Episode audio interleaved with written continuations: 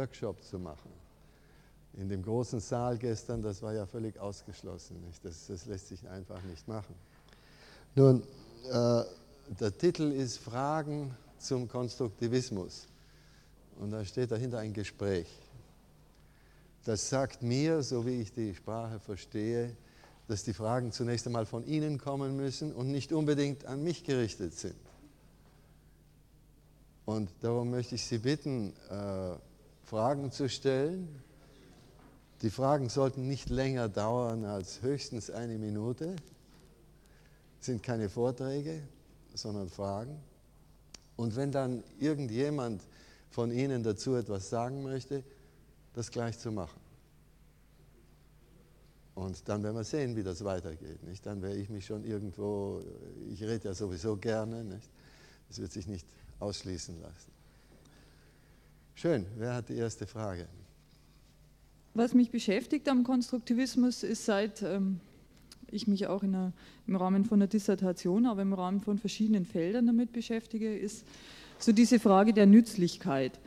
Die wurde ja immer wieder mal gestellt, ähm, aber für mich nicht also ich habe da irgendwie auch keinen Weg weitergefunden.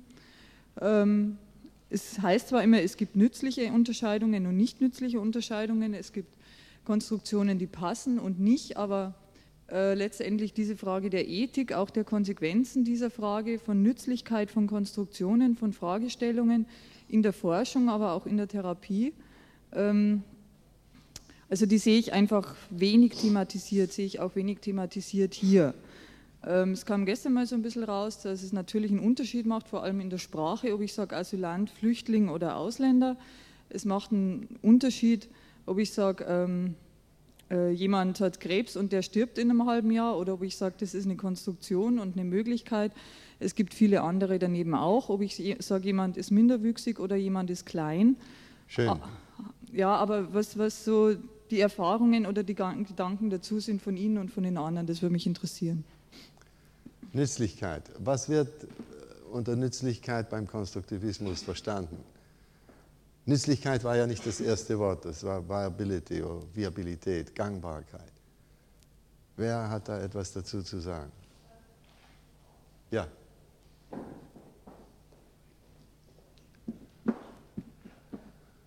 Ähm, für mich liegt die Nützlichkeit in der, in der äh, Aufzeigung der Selbstverantwortlichkeit die jeder hat, indem er seine Welt konstruiert. Und damit die Legitimität auf die Berufung von äh, objektiv wahr und falsch fällt. So sieht es für mich aus und ich finde, dass das sehr wohl auch was mit Ethik zu tun hat, obwohl Sie letztens gesagt haben, dass das nicht dazugehört. Vielleicht habe ich das falsch verstanden.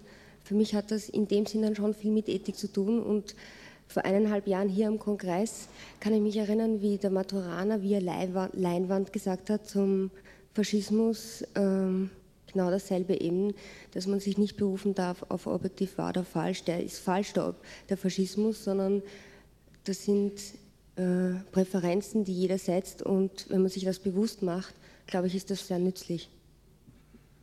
Schön. Ähm, ja.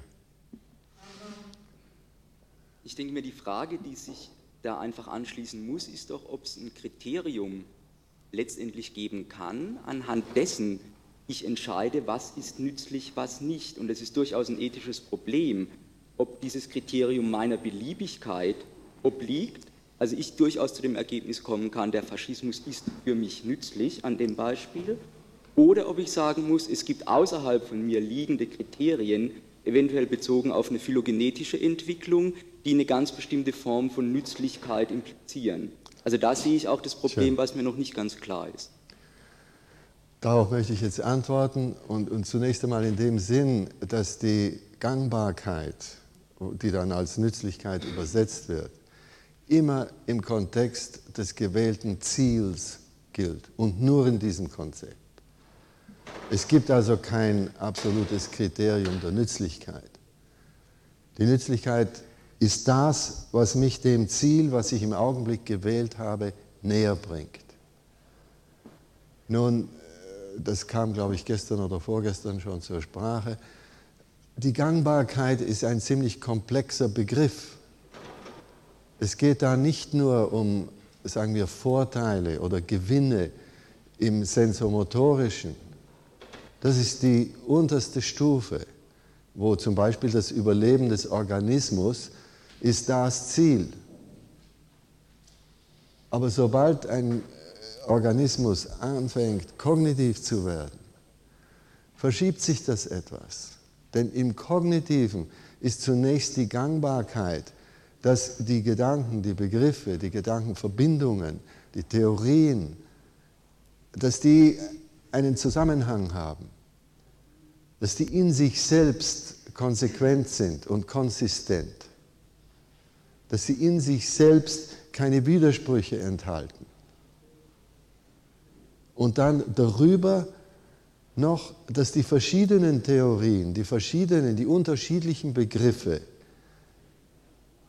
auch möglichst so sind, dass sie sich nicht widersprechen. Diese Widerspruchslosigkeit ist für mich, und ich möchte da noch einmal sagen, dass mein Konstruktivismus ist nicht dem von Maturana gleichzusetzen. Maturana macht eine Sache, die ich sehr schön finde, von der ich viel gelernt habe, aber es gibt da einige wichtige Punkte, wo er und ich uns nicht einig sind. Deswegen, äh, es macht mich immer nervös, wenn Leute von den Konstruktivisten sprechen und äh, die werden alle so behandelt, als täten sie das Gleiche.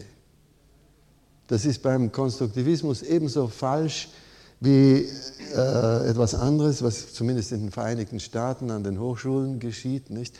Also in jedem Psychologie-Lehrbuch, ich will von der Philosophie gar nicht sprechen, da kommen die britischen Empiristen vor. Das ist meistens Locke, Berkeley und Hume. Und die armen Studenten, die bekommen dann den Eindruck, das ist so ein Team, wie die Atlanta Falcons oder die Red Sox oder sowas, die haben alle die gleiche Uniform und die wollen alle den Ball in die gleiche Richtung bringen. Nicht? Was jeder, der, der Locke, Barkley und Hume gelesen hat, merkt sehr schnell, dass Barkley hat äh, eine Menge Zeit damit verwendet, zu zeigen, wo der Locke Unrecht hatte. Und Hume hat ebenso gegen Locke und zum Teil auch gegen Barkley argumentiert. Was nicht heißt, dass irgendwo da eine Gemeinsamkeit ist. Nicht? Und genauso ist es beim radikalen Konstruktivismus. Soweit ich weiß, hat Umberto äh, immer noch große Bedenken, wenn man ihn als Konstruktivisten bezeichnet. Das passt ihm gar nicht.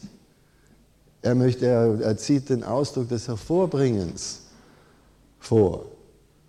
Aus Gründen, die, die seine Gründe sind. Darüber lässt sich überhaupt nicht streiten. Der ganze Begriff der Viabilität passt zum Beispiel Maturana nicht. Damit ist er gar nicht einverstanden. Für mich ist dieser Begriff grundlegend, weil es eben darum geht, dass man äh, Begriffe konstruiert und dann Begriffsverbindungen, die es einem erlauben, die Störungen, die man in seinem Gleichgewicht erfährt, und das sind zum Teil sensomotorische Störungen, zum Teil sind es intellektuelle, begriffliche Störungen, zu neutralisieren. Darum geht es. Und äh, wie Sie, das brauche ich wohl kaum zu sagen, das geht direkt auf Piaget zurück. Nicht? Piaget hat äh, den Begriff der Equilibration eingeführt ich weiß nicht, sagt man da auf Deutsch Equilibrierung oder Equilibration, wie Sie wollen. Und das ist ebenso ein sehr weiter Begriff. Der geht im Biologischen zunächst davon aus, dass die Equilibration heißt das Adaptiertsein. Das heißt, die Möglichkeit zu haben, in einer Umwelt, wie sie im Moment ist, zu überleben. Und ja, mir liegt es hauptsächlich daran, Missverständnisse zu, aufzudecken und versuchen, sie zu kurieren. Sobald man im, ich glaube, das ist im Deutschen ebenso wie im Englischen, wenn ich von Anpassung spreche, dann klingt das so, als sei das eine Tätigkeit. Und das ist von, äh, von der Evolutionstheorie aus gesehen völliger Unsinn, zumindest im rein biologischen. Die Organismen können überhaupt nichts tun, um, um sich an die Umweltänderungen, die morgen eintreten, anzupassen. Die Organismen können überhaupt nichts machen über ihr eigenes äh, Genom, über ihre eigenen äh, vererblichen äh, Qualitäten. Aber da gibt es eben Mutationen. Die Mutationen sind rein zufällig. Und die machen aus, dass in jeder Art die Individuen nicht alle gleich sind. Die sind verschieden. Manche fallen sogar aus der Art heraus. Schön, wenn nun eine Änderung eintritt in der Umwelt, dann ist es sehr leicht möglich, dass da nur gewisse Mutationen die Fähigkeiten einschließen, mit denen man in, unter den neuen Umständen überleben kann. Alle anderen sterben aus. Die natürliche Auswahl ist also negativ. Die natürliche Auswahl ist nicht wie der Pferdezüchter, der sich immer die besten Pferde sucht und von denen noch schnellere züchtet oder noch kräftigere. Die natürliche Auswahl ist so, dass sie immer die auswählt, die eben nicht mehr überleben können. Das Resultat davon ist, dass, wie ich glaube ich vorgestern sagte, wenn Sie einen Querschnitt durch die Lebewelt machen könnten, dann ist alles, was heute am Leben ist, ist angepasst. Und da gibt es keine Unterschiede. Colin Pittendry, ein, ein berühmter englischer Biologe, hat schon vor 30 oder 40 Jahren geschrieben, unglücklicherweise hat Darwin hier und da diesen Slip, das ist ein, ein Ausrutscher gemacht, dass er statt the survival of the fit einen Superlativ eingeführt hat. Das steht in, in Darwins äh, Literatur, hier und dort spricht er vom survival of the fittest. Und das war verheerend. Da ist zunächst einmal der soziale Darwinismus rausgekommen, wo man glaubt hat, man kann das alles verbessern, eben fitter machen. Und außerdem ist dieses, äh, das theoretische Missverständnis daraus gekommen, dass die Anpassung etwas sei, was schon zielgerichtet sei. Schön, die Viabilität ist in dieser Beziehung genau gleich dem Begriff des Fit gangbar im kognitiven wie im, im sensomotorischen ist alles, was fähig ist, im Augenblick die Probleme zu lösen. Und Sie sehen sofort, das hat mit Wahrheit nichts zu tun, das hat mit Korrespondenz an die Welt auch nichts zu tun. Schön. Ich denke, das wehrt Sie trotz alledem nicht deutlich zu machen, wie das Individuum für sich eine wie auch immer geartete Entscheidung treffen kann, ob der Weg, den es nun geht, für ihn gangbar ist. Die Frage des nur an, der, an dem Problem des Überlebens bzw. Aussterbens festzumachen, ist, glaube ich, für das Problem des Individuums eher irrelevant. Die Frage ist doch, wie entscheide ich für mich, was ist für mich gangbar, was ist für mich nicht gangbar, in welchem Moment habe ich den Punkt der Äquilibration für mich in meiner momentanen Situation erreicht. Schön. Was ich bisher gesagt habe, ist für das Biologische gültig. Nun ist der Begriff der Viabilität gleich im kognitiven als im biologischen oder wie im biologischen. Aber dazu kommt, dass im kognitiven ja die meisten Fehler nicht tödlich sind. Sie können ja mit den falschesten Ideen viele Jahre weiterleben. Das bringt sie nicht um.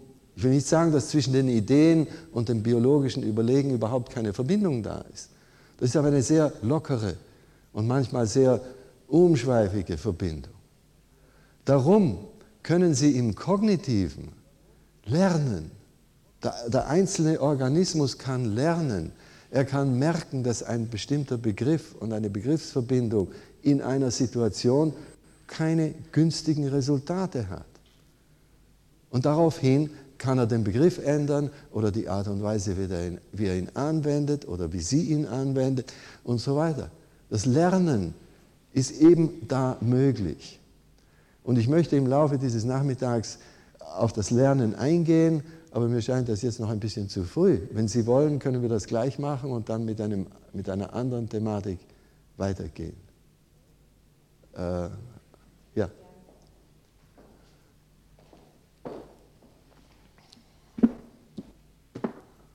Es ist vielleicht ein äh, anderes Thema, aber es, für mich schließt sich auch an die Frage, Sie hatten es in der Diskussion im ersten Tag auch kurz angesprochen, das Entstehen von interpersonellen Wirklichkeiten oder wie immer man das jetzt nennen möchte, inwieweit das mit dem Begriff der Viabilität auch zusammenfällt. Also was passiert, dass wir meinen, dass wir uns verstehen oder dass wir da Schön. weiterkommen?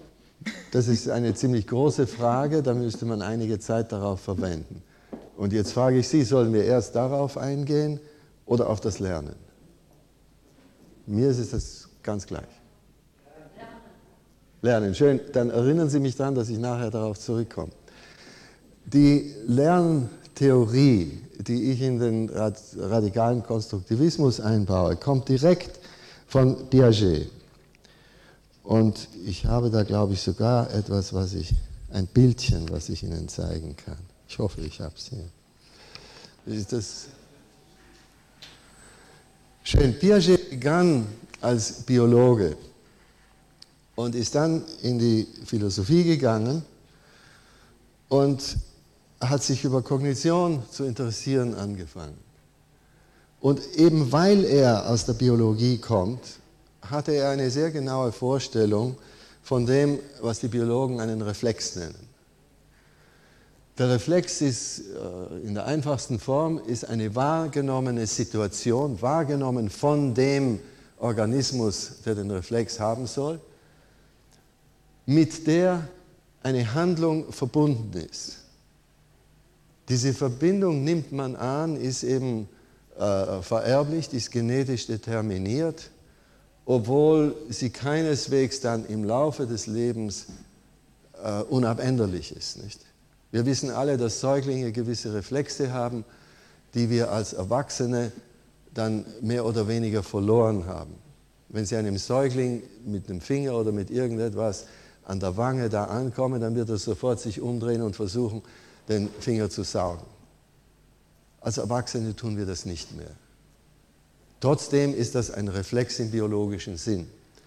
Nun war Piaget, glaube ich, der Erste, der äh, explizit ausdrücklich gesagt hat oder sich gefragt hat, wieso sind diese Reflexe genetisch determiniert worden? Wie sind diese Reflexe denn in die Entwicklungsgeschichte hineingekommen, sodass heute zum Beispiel alle Säuglinge diesen Reflex zeigen? Und da ist es völlig klar, dass man sagen muss, ja, alle diese Reflexe haben ein Resultat und das Resultat ist für das Überleben wichtig. Darum sind in gewissen Situationen, wo die Organismen, die dieses Resultat nicht bewirken konnten, ausgestorben. Ich weiß nicht, Sie haben vielleicht Biologiekurse gehabt und Sie haben von Reflexen gesprochen. Das wird fast nie gesagt. Piaget hat das ausgesprochen, obwohl alle das irgendwie wussten. Nicht? Und das ist eine enorm wichtige Einsicht. Denn aus dieser Einsicht heraus hat er dann sein Handlungsschema entwickelt. Und wie Sie sehen, ist das Handlungsschema genau gleich mit dem Reflex, nur dass das Resultat jetzt ausdrücklich erwähnt wird.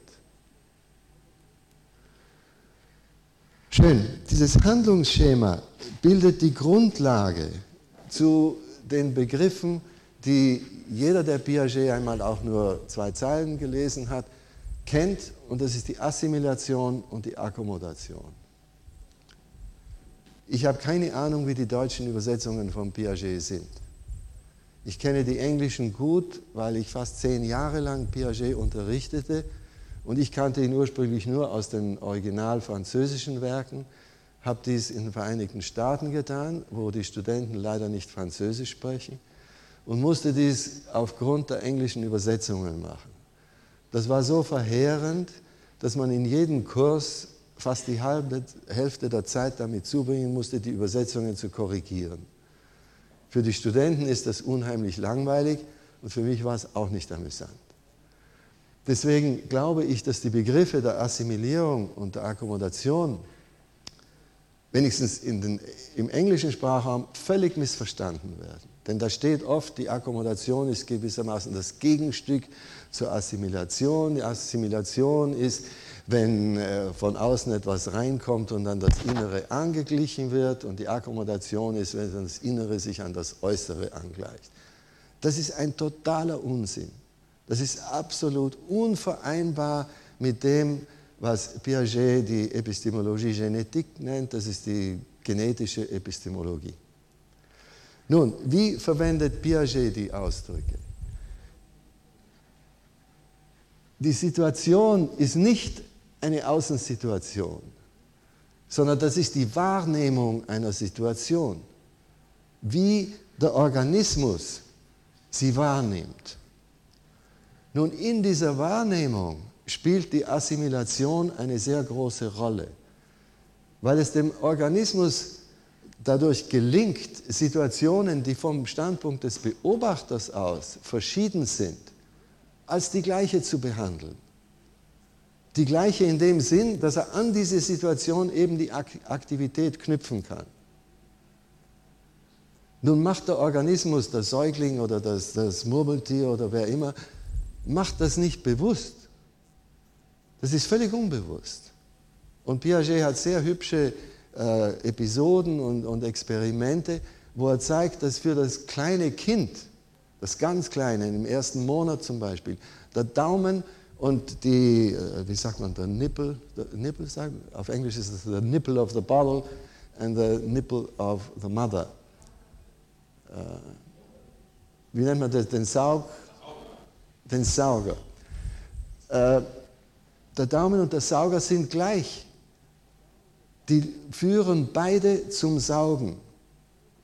Und es braucht ein Erlebnis, um da einen Unterschied herauszufinden. Das Erlebnis ist natürlich, dass beim einen eine Flüssigkeit kommt und beim anderen nicht.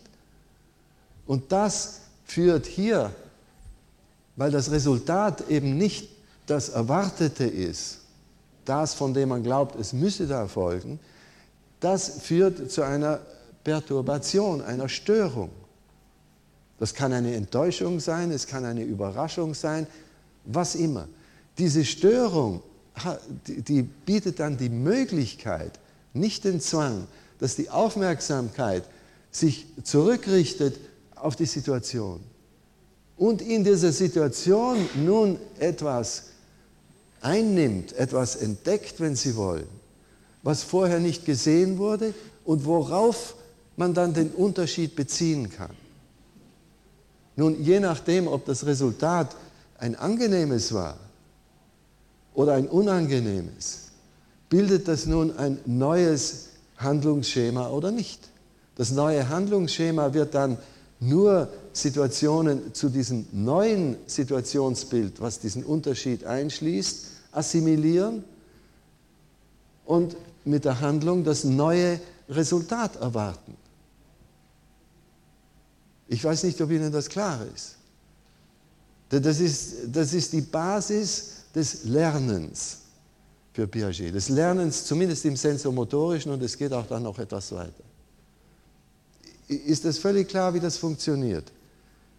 Da erkennt man eine Situation als die Situation, in der eine bestimmte Handlung zu einem Resultat führt. Das Resultat ist ein angenehmes, man möchte es hervorbringen, darum macht man die Handlung. Wenn das Resultat kommt, schön, da passiert überhaupt nichts. Das, das ändert nichts, da wird nichts gelernt. Wenn hingegen das Resultat eine Überraschung bringt, dann fragt man sich, ja, was ist da los? Nicht? Das ist sehr naiv ausgedrückt. Und versucht entweder in der Handlung eine Abweichung von der, vom vorigen Handeln zu finden oder in der Situation, die man assimiliert hat. Beim Säugling ist das alles völlig unbewusst. Und als Parenthese möchte ich da hinzufügen, dass eine der großen Schwierigkeiten, wenn man Piaget liest, und er ist auch auf Französisch nicht leicht zu lesen, weil er oft in einem Buch voraussetzt, dass man zwei andere, die er fünf Jahre vorher geschrieben hat, auch gelesen hat und alles nur sehr dürftig erklärt. Aber äh, was wollte ich jetzt sagen? Jetzt habe ich vergessen, was ich sagen wollte. Es kommt vor. Schön. Ähm, die, die Assimilierung, ja, die Assimilierung ist unbewusst und Piaget sagt über das Bewusstsein sehr wenig. In seinem ganzen Werk vermeidet er es so gut er kann, über das Bewusstsein zu sprechen. Obwohl es klar ist, dass es in, schon am Ende dieses Lernens und dann, wenn man zum anderen, zum höheren Piagetischen Lernen kommt, was äh, die Reflexion äh, abstrahissante äh, verlangt, das ist eine, eine selbstbezügliche Reflexion, äh, da ist es sehr zweideutig, wann Piaget glaubte, dass das Bewusstsein eine Rolle spielt. Nun, das muss man dahingestellt lassen. Ich selbst kann zum Bewusstsein auch nichts sagen. Das Bewusstsein ist für mich ein Mysterium. Äh, man weiß einige Sachen, die es machen kann. Wie es diese Sachen macht, ist meines Wissens völlig unerkannt heute. Es gibt kein viables Modell für das Bewusstsein, weder in der Artificial Intelligence noch in der Neuropsychologie. Und das stört mich weiter nicht. Es gibt da einige andere Sachen, von denen ich überhaupt nicht weiß, wie sie funktionieren. Zum Beispiel das Gedächtnis. Es ist gar keine Frage, dass für irgendeine kognitive Leistung das Gedächtnis notwendig ist. Wir haben das vorher in dem, in dem Vortrag von Gerhard Roth in, in seiner schönen großen Kette. Da waren auch zwei Sachen drin, von denen man nicht weiß, wie sie funktionieren. Das eine ist das Gedächtnis und das andere ist die Aufmerksamkeit. Bei Aufmerksamkeit möchte ich darauf hinweisen, dass ein anderer, von dem ich enorm viel gelernt habe, das war Silvio Ceccato, der Gründer des ersten Kybernetik-Instituts in Italien, schon in den 40er Jahren Modelle auszuarbeiten versucht hat, in denen gerade die Aufmerksamkeit der springende Punkt ist. Und mein Gefühl ist, dass früher oder später wird man dazu zurückkommen und ein, wenigstens ein theoretisches Modell der Aufmerksamkeit brauchen, um in der Kognition weiterzukommen. Schön, zurück zur Assimilation. Die Assimilation ist beim Säugling und bei den, den Tieren, bei den Säugetieren und bei den anderen völlig unbewusst. Das heißt aber nicht, dass wir als Erwachsene ganz bewusst assimilieren können. Und ich habe in, in, Papers, in Aufsätzen hier und dort Beispiele genommen. Dass, das, was mir immer am ersten kommt, ist eines, was aus der Lebenswelt stammt. Da ist in der Küche ein Lichtschalter kaputt und ich möchte ihn schnell reparieren und dann nehme ich aus der Lade ein, ein silbernes Buttermesser und ver ver verwende das Buttermesser als Schraubenzieher. Da ist mir völlig klar, ich assimiliere das Buttermesser, wenn Sie wollen, in die Rolle des Schraubenziehers. Bin mir aber völlig klar, dass das Buttermesser kein Schraubenzieher ist. Wäre ich mir ne, nicht klar, so kommt sofort meine Frau und sagt, dass du mir das nicht kaputt machst, nicht? dass mir nicht zerkratzt, weil das biegt sich und so weiter. Nicht? Das ist das bewusste Assimilieren. Und in unserem täglichen Leben tun wir das ja dauernd. Wir müssen so viel mit Ersatzgegenständen äh, machen, von denen wir genau wissen, das ist nicht das Richtige, aber in diesem engen, beschränkten Kontext funktioniert es, nicht?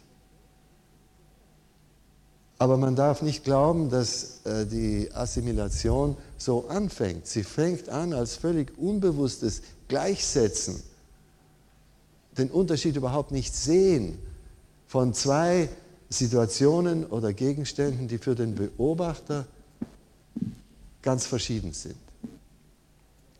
Und daraus, wenn Sie wollen, ergibt sich die Möglichkeit zu lernen.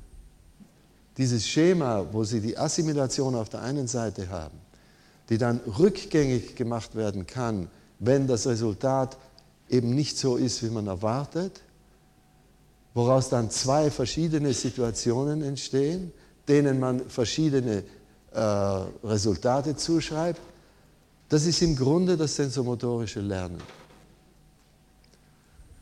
Schön, was war jetzt die Frage, von der wir ausgegangen sind? Äh, Sie hatten da die Frage, nicht? Habe ich irgendetwas gesagt, was Ihre Frage berührt? Also für, für, mich ist immer noch dasselbe Problem, dass ich glaube, dass das Individuum anhand ganz bestimmter Kriterien für sich entscheiden können muss, inwiefern eine Situation von ihm viabel gelöst wurde oder nicht. Und für mich ist immer noch unklar, wie ein Individuum Ihrer Meinung nach dies entscheiden kann. Ja, schön. Meine Antwort darauf ist wieder eine sehr naive. Ich würde sagen, dass wenn Sie so Handlungsschemen, äh, einige Dutzende davon haben, dann haben Sie auch schon eine gewisse Übersicht über die Situationen, die Sie erleben. Die Situationen, die Sie erleben, sind ja immer nur die, die Sie an Ihre äh, Situationsschemas äh, angleichen können. Und für die haben Sie eine gewisse Erfahrung und aus der können Sie auch Vorhersagen machen. Sie, Sie wissen, was in diesen Situationen, so wie Sie sie sehen, viabel war. Das geht natürlich sehr oft schief, weil Sie eben die Situation assimiliert haben oder weil Sie an der Handlung gewisse Änderungen gemacht haben.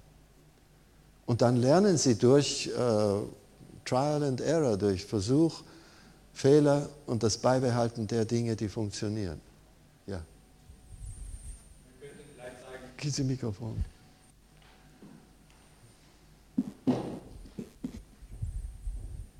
Zu dieser Frage des Kriteriums könnte man vielleicht sagen, dass äh, die Zielerreichung dieses Kriterium ist.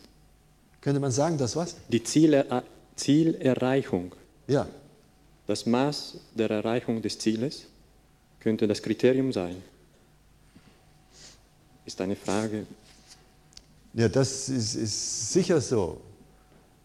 Aber ich habe Ihre Frage so verstanden, dass man im Vorhinein sagen müsste, welche Aktionen, welche Wege eben gangbar sind, um dieses spezifische Ziel zu erreichen. Die Gangbarkeit, und das habe ich glaube ich schon gesagt, ist immer im Kontext eines gewählten Ziels.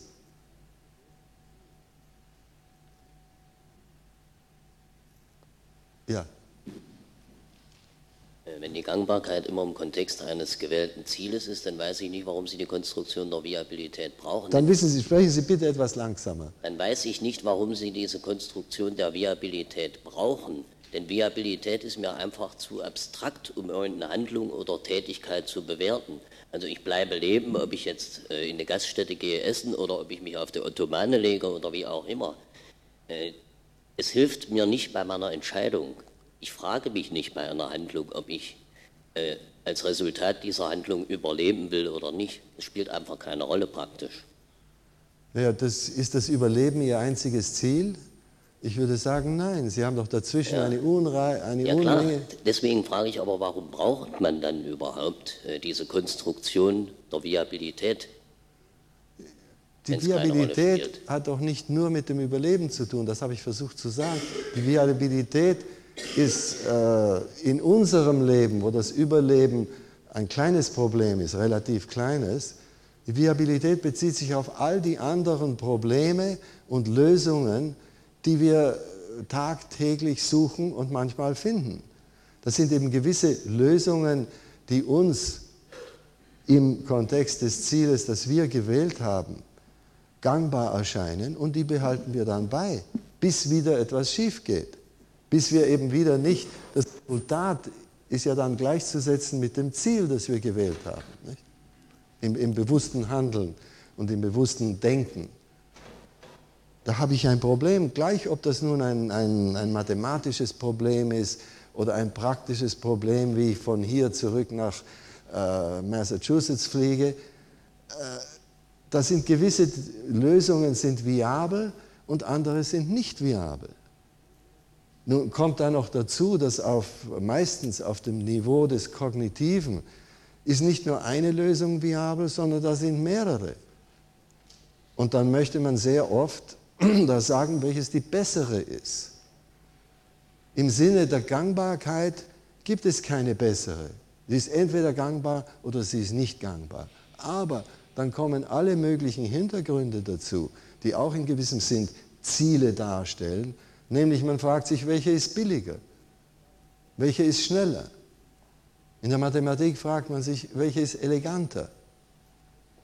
Und so, so gibt es äh, mindestens ein halbes Dutzend anderer Kriterien, die man anwenden kann und anwendet, wenn man mehrere gangbare Lösungen hat.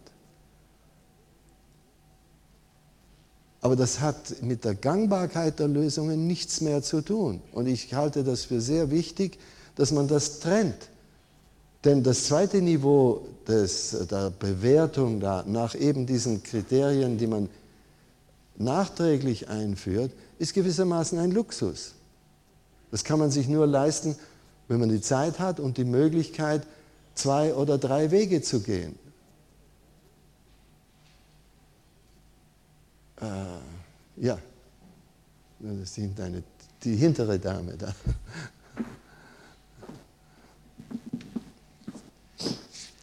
Ja, und ähm, äh, ich meine, in, in Ihrer Sicht, äh, diese Viabilität ist in meinem Kontext immer nur zu beurteilen im Hinblick auf mein Ziel, das ist mir schon klar. Aber macht dann der Konstruktivismus Aussagen, welches Ziel ja, in einem übergeordneten Kontext sinnvoller ist oder ist es nicht? Das heißt, ist das Ziel, jemand anders jetzt ähm, zu erschießen, genauso gleichwertig, wenn es eben mein Ziel ist, wie das Ziel des anderen zu überleben oder wie das Ziel von irgendjemand anders auf der Autobahn nach München zu fahren. Schön, das ist die Wahl der Ziele. Und in diesem Punkt bin ich, wenigstens soweit ich es verstehe, ganz mit Maturana einverstanden, wo er sagt, die Wahl der Ziele ist eine Frage der Ethik und den einzigen ethischen Grundsatz, den man aussprechen kann, den er aussprechen kann, und ich befinde mich da in der gleichen Situation, ist der, der sagt, handle so, dass die voraussehbaren Folgen deiner Handlung dir gefallen. Dir angenehm, angenehm ist schon das falsche Wort, dass sie dir zusagen. Handle steht so, dass die voraussehbaren Folgen deines Handelns dir zusagen. Und das drückt sehr klar aus, dass man über das, was dem einen oder dem anderen zusagt, überhaupt nichts sagen kann. Das ist Madoranas Formulierung. Ich füge da etwas hinzu, was ihm sicher nicht passt. Und ich sage, für mich kommt diese Wahl aus dem, was ich das Mystische nenne, aus dem einfachen Grund, weil es meiner Ansicht nach rational nicht zugänglich ist. Man kann nicht darüber streiten, ob einem Rot oder Blau angenehm ist. Man kann nicht darüber streiten, ob einem die Gleichheit aller Menschen oder die Macht des Einzelnen angenehmer ist. Das sind Dinge, die man für sich entscheidet. Aus anderen Gründen, die nicht mehr rational erfassbar sind. Gestern oder vorgestern in der Diskussion kam das wie oft auf die Frage des Faschismus, gegen den Faschismus machen kann. Und da habe ich gesagt, das kann er auch nicht, aber sagen Sie mir bitte, was eine andere Erkenntnistheorie gegen den Faschismus gemacht hätte oder gemacht hat. Und da hat er sich etwas äh, schroff abgewendet und hat gesagt, das haben, die, das haben die Alliierten gemacht, aber ohne Erkenntnistheorie. Und indem er das sagt, hat er mir Recht gegeben. Das ist genau der Punkt, den ich sehr umständlich ausdrücken möchte, nämlich dass diese Zielsetzungen, die können nicht aus der Erkenntnistheorie oder aus irgendeiner anderen rationalen Theorie kommen. Die macht man, weil man eben glaubt, es ist richtig. Punkt. Oder man tut etwas nicht, weil man glaubt, es sei falsch. Und da hat die Viabilität überhaupt nichts damit zu tun. Denn wenn man das in die Viabilität dann einreiht, dann kommt man von der Ethik wieder weg. Sobald Sie von jemandem verlangen, dass er ethische Grundsätze aus dem Rationalen ableitet, dann kann er ja von Voraussetzungen beginnen, wo er will. Nicht? Und das wird dann eine Sache der logischen Tricks, dass man das aus diesen Voraussetzungen ableitet. Das hat äh, der Hitler und seine Kumpanen haben das ebenso gemacht. Nicht? von der Voraussetzung, dass Deutschland äh, der Herrscher der Welt sein sollte, haben sie ihre ganze Ethik abgeleitet. Wahrscheinlich sehr logisch, unantastbar. Aber die Wahl dieser Voraussetzung ist eine willkürliche Angelegenheit. Und da kann man nicht sagen, das ist falsch. Das heißt, man kann, man kann es sagen, man muss es sagen, aber nicht aufgrund von vernunftmäßigen Überlegungen. Das ist ein unangenehmer Punkt, ich gebe das gerne zu. Ich wäre gerne in der Lage, Ihnen zu sagen, ja, ich habe da eine wunderbare Theorie der Ethik, nach der können Sie leben. Das ist aber keineswegs der Fall. Ich glaube nicht, dass Sie das irgendwo in der Philosophie oder in der, in der Erkenntnislehre finden können. Natürlich findet, es, findet man es bei den Dichtern und, bei den Künstlern und bei, wie Vico so schön sagte, bei den Mythenmachern. Der Ursprung, äh, na, da kommen wir jetzt in ein sehr äh, strittiges Thema. Nicht? Ich behaupte ja immer, dass der Ursprung der Mythen und der Kunst die Ethik sind. Ich verlange von einem Künstler, dass er irgendwie in seinem Werk ein ethisches Prinzip ausdrückt und dass die Ästhetik dann erst eine Folge davon ist. Aber das hat wenig zu tun mit unserer Diskussion heute, glaube ich. Ja. Ich würde noch mal gerne was sagen zur Nützlichkeit und anschließen an das, was Sie gerade gesagt haben. Ja. Könnte man nicht sagen, dass äh, dieses Herkommen der Ethik aus dem Mystischen, wie Sie das nennen, dass das auch für Nützlichkeit gilt? was Sie über Viabilität gesagt haben, leuchtet mir ein, wenn es um Individuen geht. Aber das Problem, das ja eben auftauchte, ist ja, was ist, wenn zwei Individuen zusammenkommen? Aha. Und ich glaube, dass dann genau für Nützlichkeit auch wieder das gilt, was Sie für Ethik gesagt haben, dass es nämlich dann keinen gemeinsamen Nenner geben kann. Und hier kann ich vielleicht noch äh, eine Kritik. Da darf ich Sie im Moment ja, da nur. Ja. Die Nützlichkeit in diesem Sinn, was verstehen Sie darunter? Ist die nicht wieder im Kontext eines Ziels? Ja, ich habe vielleicht im Hinterkopf ähm, eine Überlegung von S.J. Schmidt, die ich sehr fragwürdig finde. Äh, Schmidt spricht ja von Nützlichkeitstests oder er sagt ja, Wissenschaft äh, muss sich dadurch auszeichnen, dass sie Nützlichkeitstests bestehen mhm. kann. Und ich glaube, er meint damit oder er führt damit so ein Kriterium ein wie intersubjektive Vermittelbarkeit. Und ich glaube, dass er als Konstruktivist eigentlich sich gar nicht leisten kann, sowas wieder einzuführen. Also ich habe jetzt eigentlich eher die Vorstellung äh, von Nützlichkeit, vielleicht die, die S.J. Schmidt da im Kopf hat. Ich meine, mein, glaube ich, weniger äh, das, was Sie mit Viabilität meinen. Bitte, das ist, das ist Ihr Spiel. Äh, Im Moment mache ich das Spiel nicht, aber wenn Sie wollen, das ist sicher eine, eine furchtbare Angelegenheit. Das ist, da lässt, lässt, sich sicher vieles machen. Aber naja, wie soll ich mich da entschuldigen, dass ich das nicht mache? Ich entschuldige mich dadurch, dass ich, wie ich auch schon äh, hier sagte gestern oder vorgestern, dass mir scheint, wenn man äh, so radikale Änderungen in der Erkenntnistheorie vorschlägt und sagt, dass alle Erkenntnis, alles Wissen vom Subjekt konstruiert wird, dann hat man die Pflicht, zumindest an einigen Beispielen zu zeigen, wie das gemacht werden könnte. In anderen Worten, dass man versucht, Modelle zu äh, produzieren, die die Konstruktion machen könnten. Und deswegen ist mein Hauptinteresse in dieser Richtung. Ich versuche auf verschiedenen äh, Gebieten Einzelfragen herauszulösen und Modelle zu produzieren, wie das zustande kommen kann, die Konstruktion dieser Resultate, mit denen wir alle arbeiten. Das Hauptgebiet in der Beziehung ist, ist für mich die Arithmetik und die, die Begriffe der, der, Zahl, der Einheit und, und, so weiter, wie man zu denen kommen kann. Und das, ist, äh, das wird wahrscheinlich mich für den Rest meines Lebens noch beschäftigen. Ich müsste das aufgeben, um dann andere Sachen zu versuchen. Und das mag ich nicht. Ja.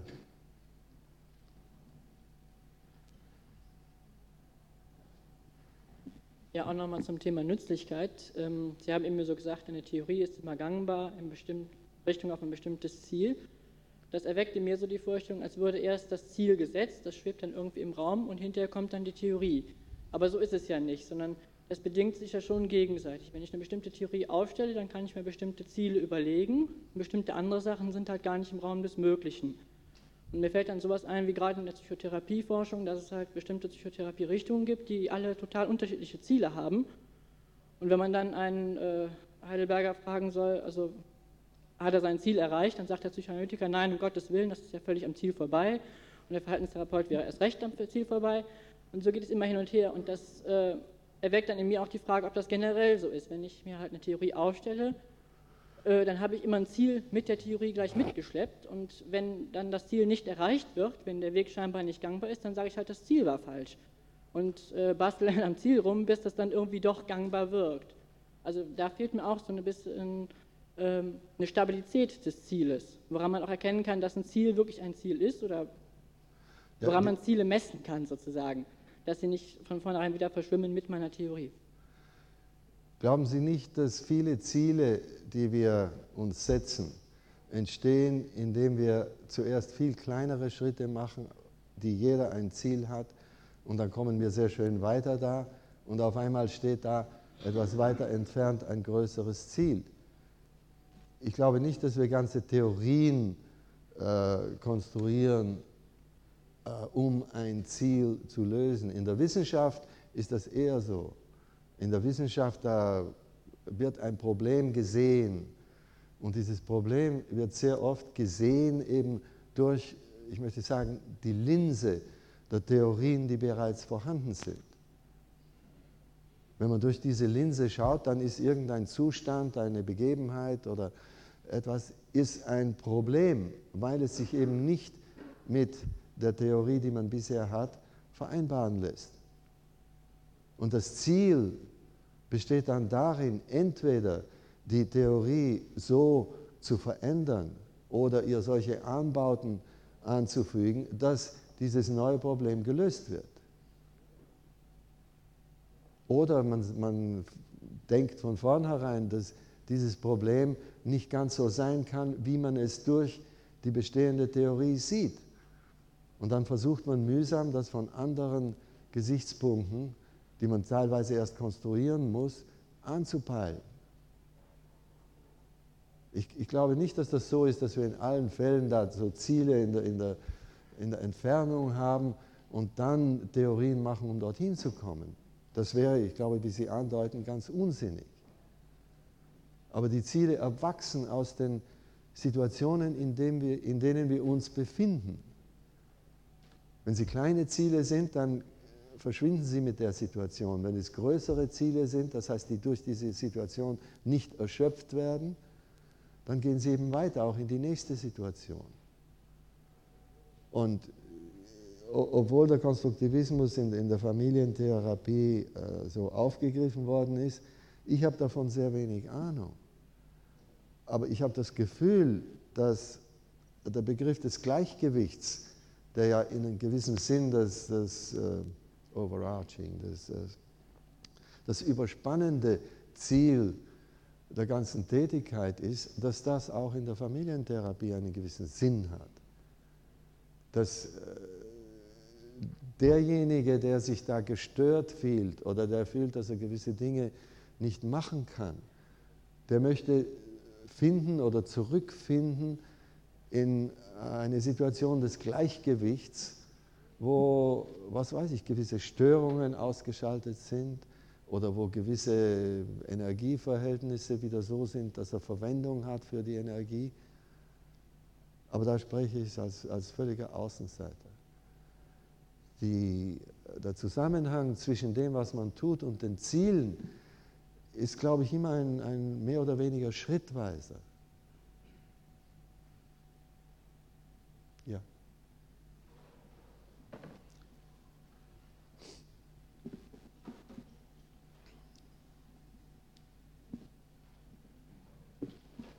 Ich wollte versuchen, mal ein ganz einfaches Beispiel dafür zu geben, ähm, wo für mich der Konstruktivismus sehr nützlich ist im Alltag. Äh, das ist auch eine Situation, wo zwei oder sogar drei Menschen zusammentreffen und was dann geschieht. Bitte sprechen Sie langsam. Ja. Also ist die Situation folgende: Das Kind möchte nach draußen gehen. Die Mutter, in diesem Fall ich, sage: Setze die Mütze auf, draußen ist es kalt. Der Vater kommt dazu und sagt: Es ist überhaupt nicht kalt draußen. du brauchst keine Mütze und zu mir, du verziehst das Kind, wie soll es denn Widerstandskräfte ausbilden, wenn es ständig mit Mütze rumlaufen soll? Jetzt könnte in der klassischen Situation ein großer Streit entstehen. Wer hat recht? Ist es nun eigentlich kalt draußen oder nicht? Und seitdem ich so ein bisschen mit diesen konstruktivistischen Ideen befasst bin, finde ich es unendlich interessant und spannend, dann auf mich selbst zu schauen und zu sagen, ich bin derjenige, der meine eigene Wirklichkeit konstruiert. Und warum sage ich das jetzt eigentlich? Warum muss mein Kind jetzt die Mütze aufziehen? Und komme vielleicht zu dem Schluss, ich bin eben selber sehr äh, wetterempfindlich. Mein Mann ist es nicht. Deswegen sehen wir die Dinge ganz verschieden. Und ich weiß jetzt auch, es ist völlig unsinnig, sich jetzt lange darüber zu streiten, ob es draußen kalt ist oder nicht. Wir haben nicht beide eine ganz verschiedene Auffassung davon. Wir könnten aber jetzt zu einer sehr viel positiven Lösung, positiveren Lösung des Problems also kommen. Sie könnten was? Sie könnten zu einer sehr viel positiveren Lösung kommen. Vielleicht das, was Sie mit viabel meinen, dass wir uns überlegen, was machen wir, außer dass wir uns über was streiten, was wir nicht objektiv lösen können. Da wäre die Möglichkeit, dass ich sage, okay, ich entscheide es heute und das nächste Mal du. Wir können auch sagen, wir lassen es ja mal dem Kind, das kann ja auch merken, wann es eine Mütze braucht.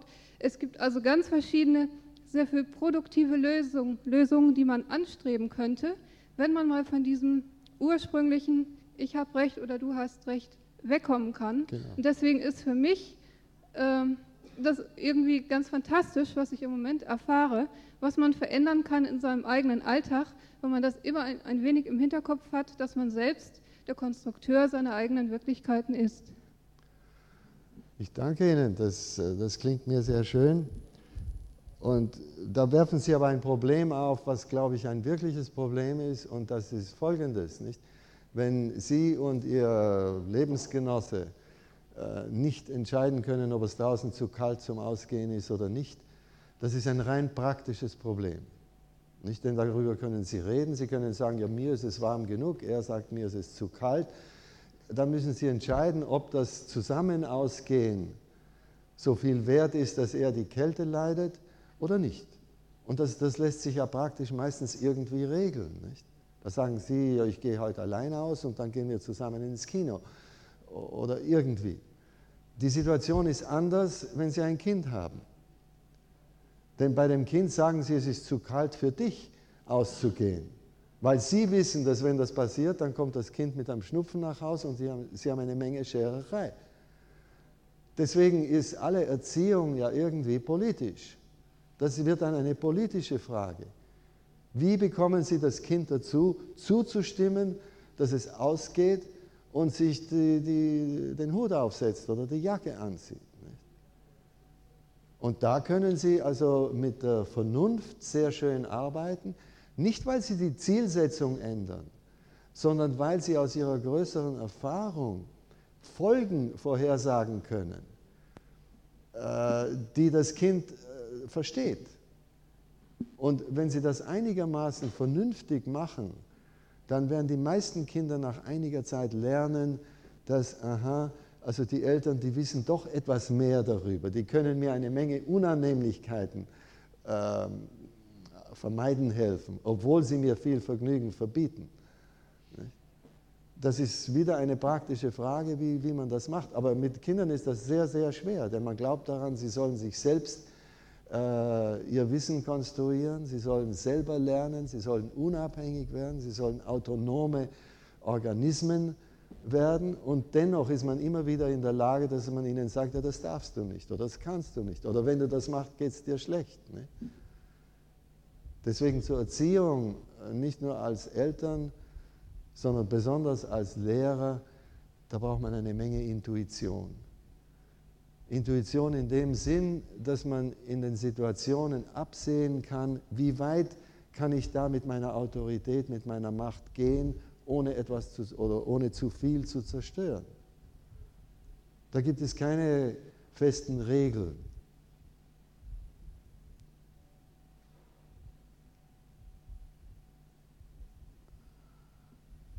Ja.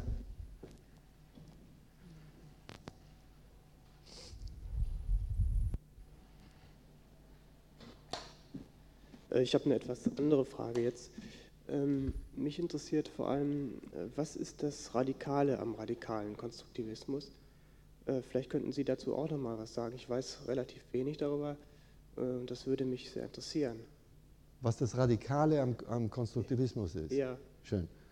Das, das ist einfach, weil meines Wissens habe ich das Wort radikal eingeführt und aus einem sehr einfachen Grund, weil ich in einer psychologischen Abteilung arbeitete und äh, also meine Sachen veröffentlichte. Und nach einiger Zeit wurde besonders eben in der Didaktik der Mathematik, ich weiß gar nicht genau, wieso das gekommen ist, aber da wurde der Konstruktivismus aufgegriffen.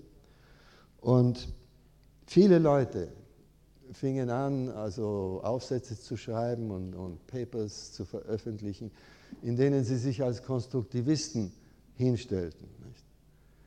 Und wenn man da nachlas oder mit den Leuten sprach, dann kam man sehr schnell drauf, äh, die sagten, ja, also das ist ja offensichtlich, nicht? die Kinder können nicht das ganze Wissen, besonders das arithmetische oder mathematische Wissen, so in einem Stück bekommen.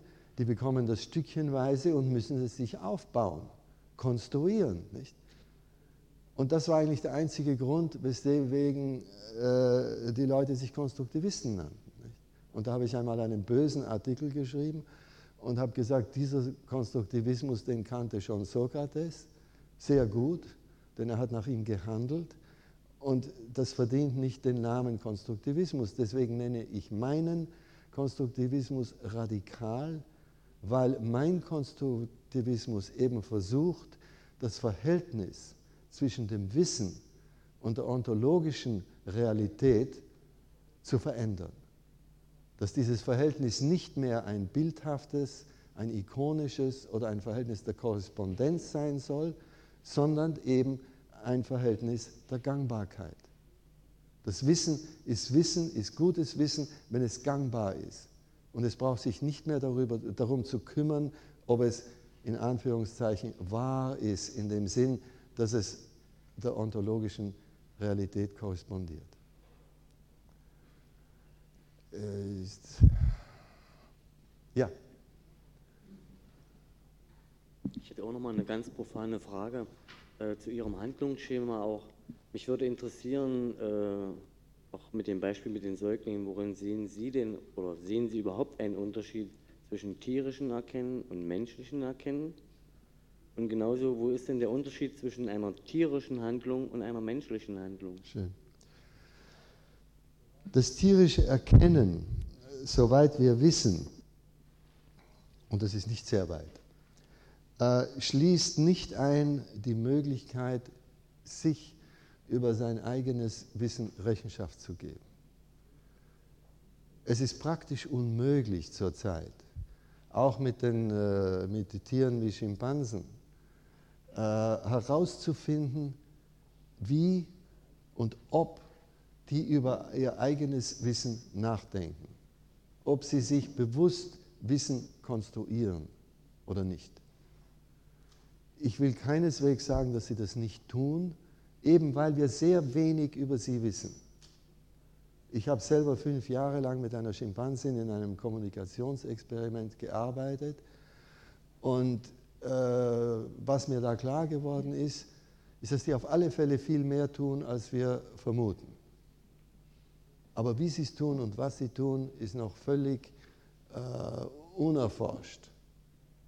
Der Grund, weswegen ich in dieses Projekt eingestiegen bin, war, dass ich hoffte, wenn man da einfache, ein einfaches Kommunikationssystem konstruiert, und äh, dieses Tier dazu bekommt, dieses Kommunikationssystem zu lernen, in dem Sinn, dass, äh, das war ein, ein, Jung, ein weibliches Schimpansin, eine Junge, äh, in dem Sinn, dass sie lernt, es für ihre eigenen Zwecke zu verwenden. Wenn man dieses Stadium erreicht, dann hatte ich die Hoffnung, dass man dadurch äh, gewisse Tricks vielleicht sie auch fragen könnte, mehr oder weniger. Ja, wie schaust du dir das und das an? Zunächst mit Gegenständen vielleicht. und dann auch weiter ins, ins Gefühlsmäßige, um eben herauszufinden, wie nahe sind die uns. Das ist aber leider nie so weit gekommen, weil die Direktion von dem Projekt, die war noch sehr behavioristisch eingestellt und äh, die haben äh, die Zeit der Schimpansen und unsere Zeit verschwendet. Denn die machten da so Versuche, wo das Tier 50 Mal das Gleiche machen sollte. Und bei einer Schimpansin geht das nicht. Was immer man ihr da gibt als Belohnung, nicht ob das eine Rosine ist oder ein Stück Schokolade, das isst sie vielleicht zweimal, das dritte legt sie schon beiseite und dann langweilt sie sich nicht. Das Resultat von diesen Experimenten war, dass die, die Lernkurven der Schimpansen waren weitaus schlechter als die von Ratten. Nicht? Das ist genau, wenn Sie das mit einem kleinen Kind machen, nicht? das macht Ihnen auch nicht 50 Mal das Gleiche. Nicht? Das ist ein totaler Unfug der psychologischen Wissenschaft, der zum Glück etwas abschwächt jetzt. Nicht? Aber das war in den frühen 70er Jahren, da waren die meisten Psychologen, haben noch geglaubt, um wissenschaftlich zu sein, müssen sie statistische Daten bringen. Nicht? Und die ganzen hübschen Sachen, die da passiert sind, die wurden alle als Anekdoten abgetan. Nun, äh, wie weit das bei den Tieren geht, kann ich Ihnen nicht beantworten. Ich kann nur sagen, dass diese Schimpansen äh, für sich autonom äh, Sachen gedacht und getan hat, die nicht von außen gekommen sind. Denn sie hat schon in den ersten nach, nach drei oder vier Jahren dieses System so verwendet, dass sie Sachen gemacht hat, die, die völlig unvorhergesehen waren, aber Sinn hatten, sogar für uns, die Beobachter. Also, ich weiß nicht, ob, ihre, ob das Ihre Frage beantwortet.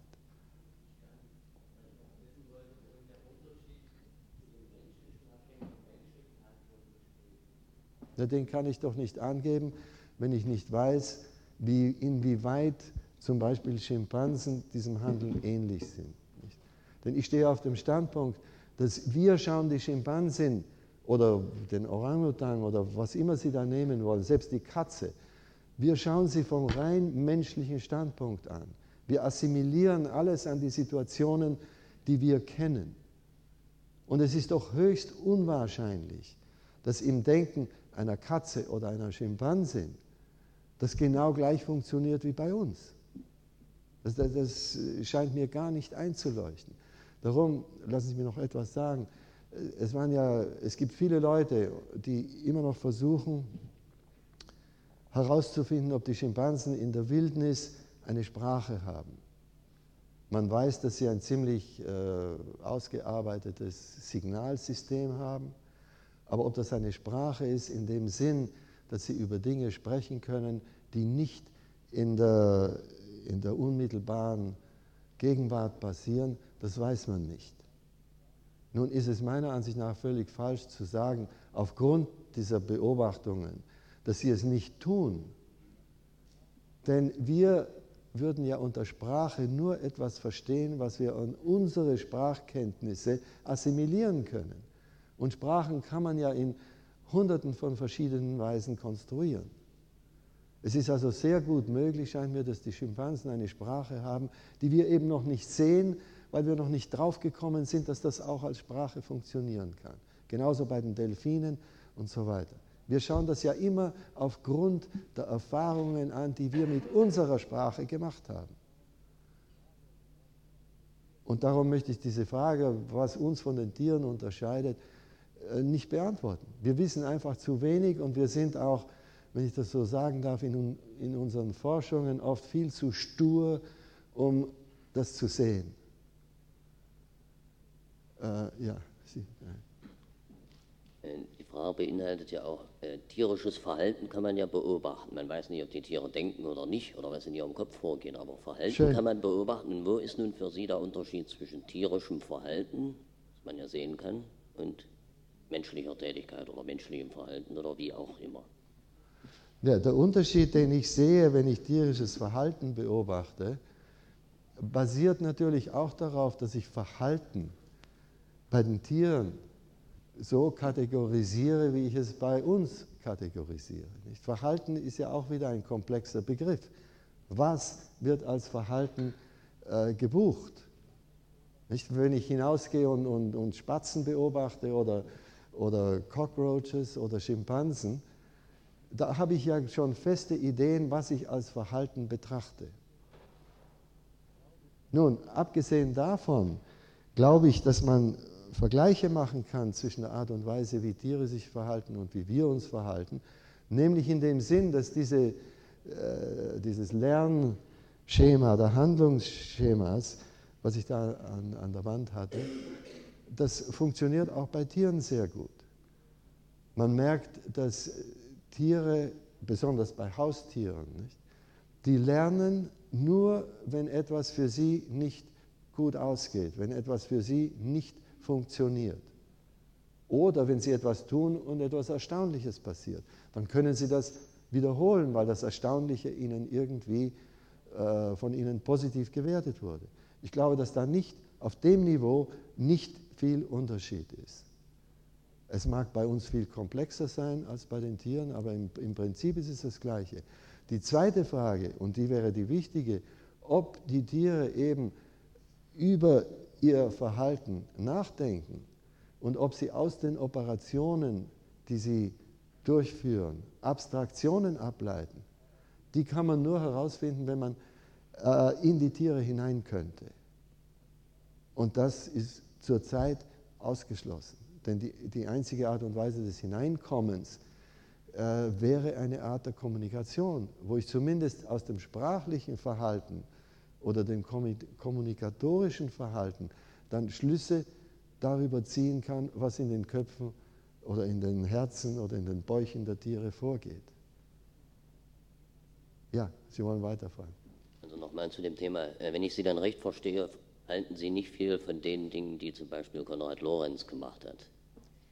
Denn er spricht ja, äh, er unterstellt äh, Tieren beispielsweise eine Abstraktion, auch im Verhalten und es ist natürlich auch eine Abstraktion, wenn ein Schimpans äh, ein Werkzeug benutzt und egal wie das Werkzeug aussieht, genau weiß, das ist die Arbeitskante, um zum Beispiel eine Schraube aufzudrehen. Völlig unabhängig von der sonstigen Form und Beschaffenheit des, in diesem Falle kann man sicher von einem Werkzeug sprechen.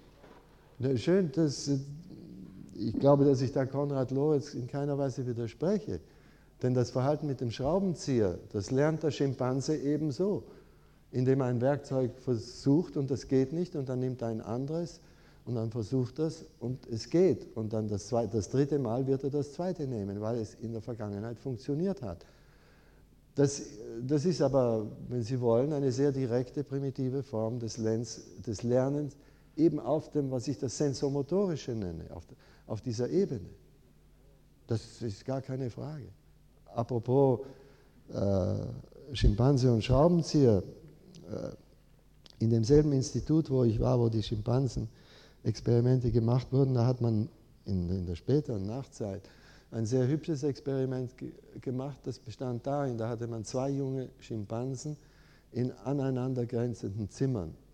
Und da war ein großes Glasfenster und unter dem Glasfenster war eine kleine, so eine Tür, die man aufmachen konnte und mit der Hand durchfahren. Und nun gab man dem einen Schimpansen auf der einen Seite eine Puzzlebox. Das ist so eine, eine Kiste, sagen wir. Um die aufzumachen, braucht er gewisse Werkzeuge. Einmal einen Schraubenzieher, ein anderes Mal eine Zange und so weiter. Die Werkzeugkiste war aber auf der anderen Seite bei dem anderen Schimpansen. Nicht? Und die verwendeten nun eben diese Zeit, diese Symbolsprache, die wir für die Schimpansen Jahre vorher entwickelt hatten. Und da konnte der erste Schimpanse, wie er die Schachtel untersucht hat, den anderen auf einer Tastatur fragen, bitte gib mir den Schraubenzieher. Wenn er erkannt hat, dass das Schraubenzieher das war, was er brauchte. Nicht? Woraufhin der andere aus der Schublade den Schraubenzieher genommen hat, ihn ihm gegeben hat und er hat die Schachtel aufgemacht. Schön, das ist alles Lernen. Das Interessante daran war, dass zwei oder dreimal ist es passiert, dass nach dem dritten oder vierten Versuch, wo man die Schachtel erst hier und dann dem anderen, man hat das also äh, umgekehrt, die, die Handlungen. Nicht? Beim dritten oder vierten Mal hat der Schimpanse, der die Schachtel aufgemacht hat und eine Banane gefunden hat, hat durch das Fenster dem anderen ein Stück Banane gegeben. Und das war unwahrscheinlich erstaunlich, weil das hatte niemand erwartet. Ob schon man in der Wildnis beobachtet hat, dass wenn Schimpansen kleinere Affen jagen und einer ihn dann fängt, dann wird der kleinere Affe verteilt unter die, die da mitgemacht haben.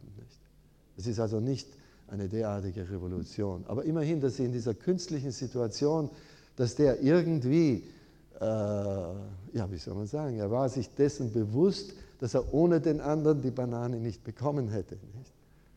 Und ich fand das sehr schön. Nicht? Das, das, ist eine, äh, das ist die Grundlage einer Ethik, wenn Sie wollen. äh, ja.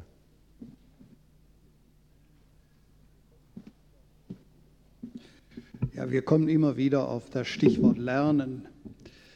Äh, das findet ja auch vielfach mit Hilfe von Lehrern statt. Und ich will jetzt gar nicht fragen, auf der grundsätzlichen Linie, die hier ja manche auch eher im Kopf haben, ob das sinnvoll ist, ob Schule sinnvoll ist. Das will ich gar nicht fragen. Ich nehme das mal an und habe jetzt eigentlich eine Frage, die anschließt an das, was vorhin auf der Folie war. Aha. Wenn Lehrer geprüft werden, äh, dann werden sie in der Prüfung sehr oft gefragt und antworten auch richtig, was ist Assimilation bei Piaget, was ist Akkommodation. Und äh, wenn man sie fragt, ob sie an den Nürnberger Trichter glauben, dann denke ich, sagen sie alle, der ist natürlich was ganz Altes. Und den gab es früher, aber den gibt es heute nicht mehr. Ja.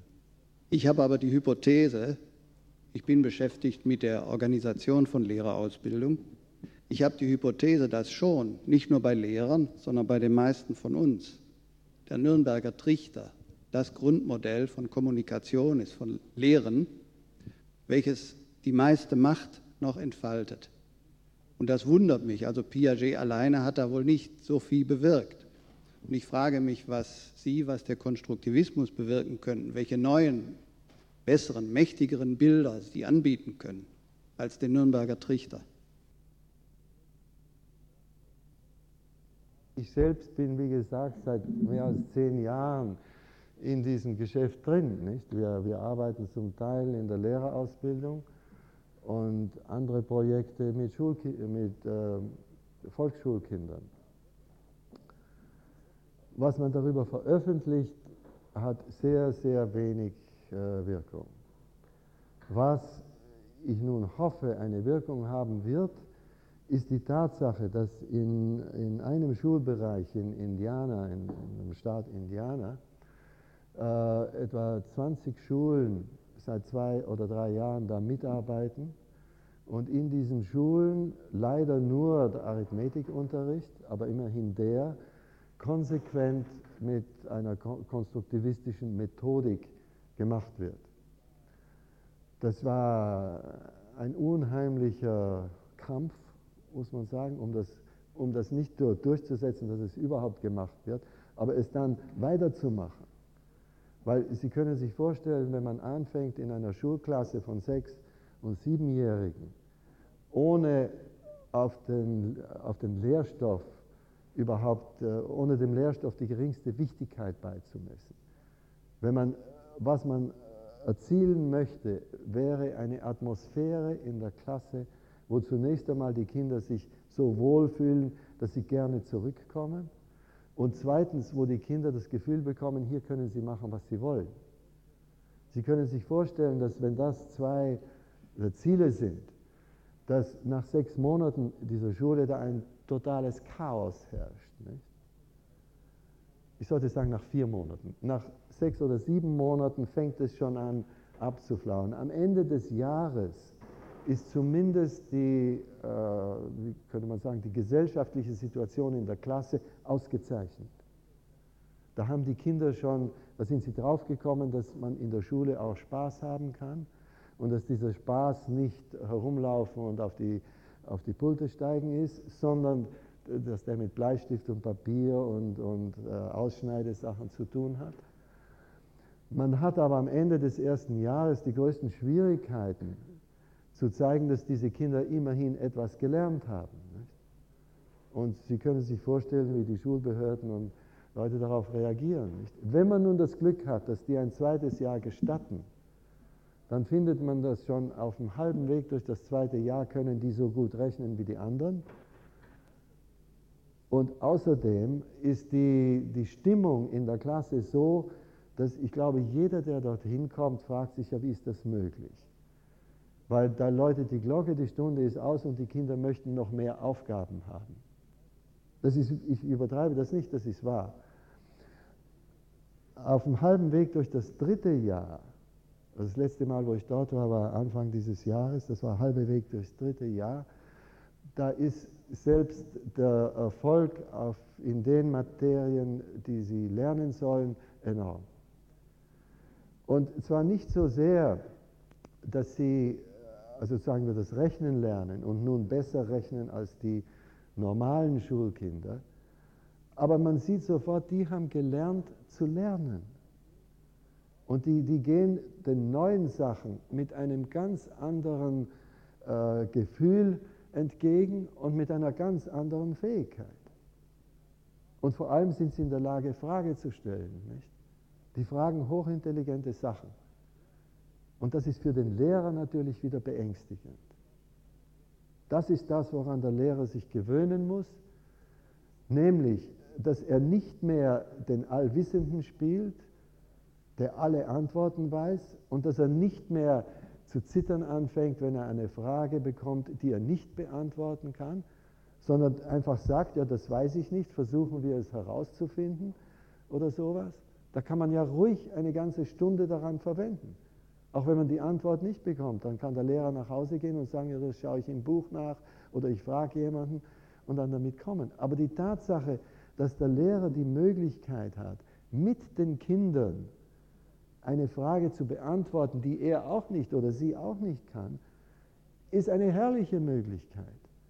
Denn vor allem da sehen die Kinder, dass das Sachen sind, die man selber machen muss. Die Antworten können nicht von außen kommen, wenn man von wirklichem Verstehen reden will.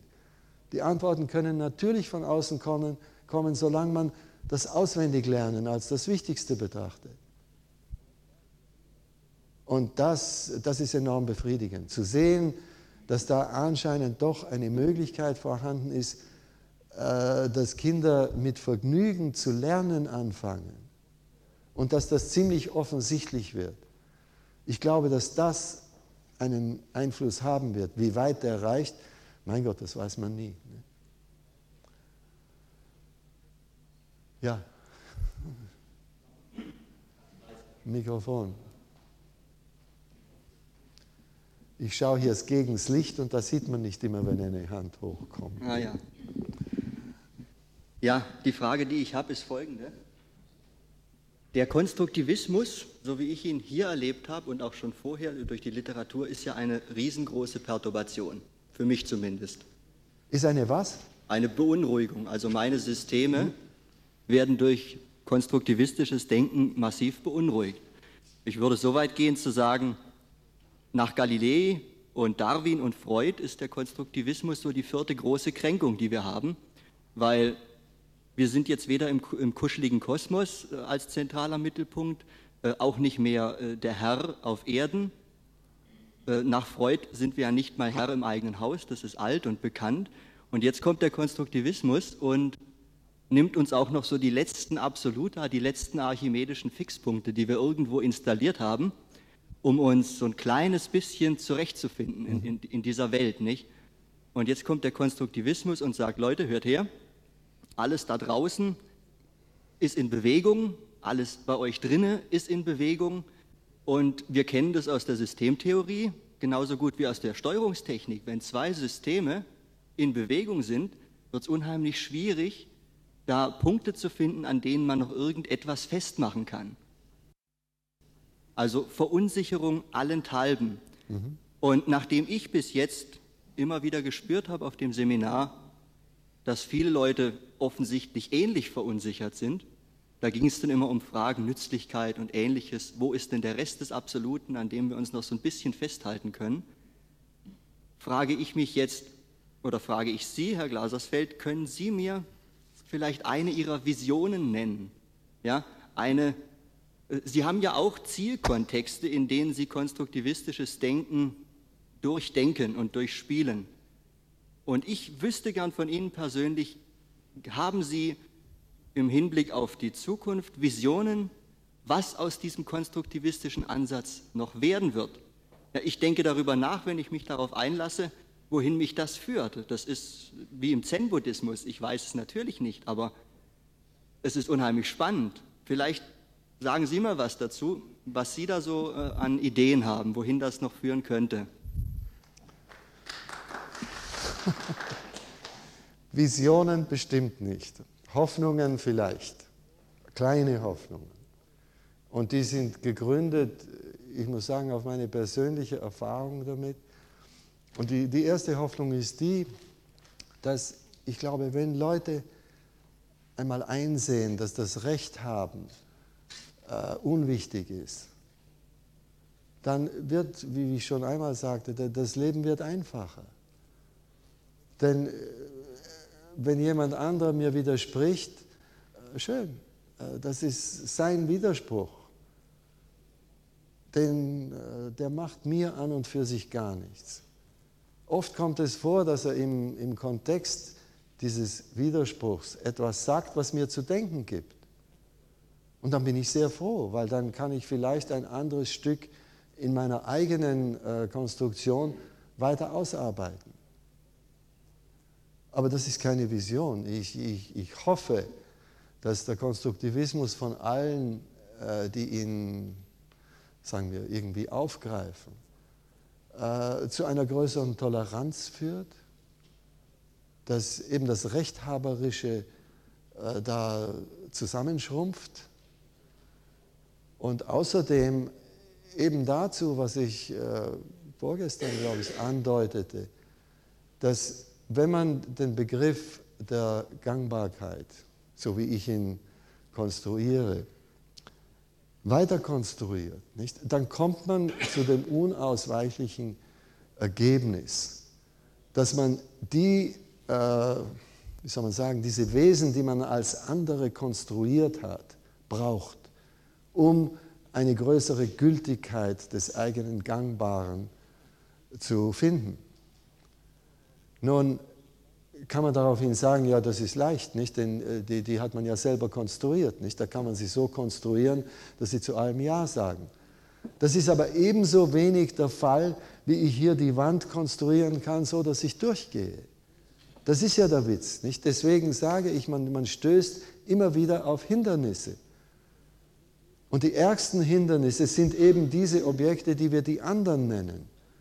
Für uns in der Art und Weise, wie wir unser Leben zubringen, sind die Wände und die Ozeane und die, die Felsabstürze, das sind keineswegs die größten Hindernisse. Die größten Hindernisse sind die anderen, die wir uns konstruieren und konstruieren müssen, weil wir mit denen ja irgendwie auskommen müssen.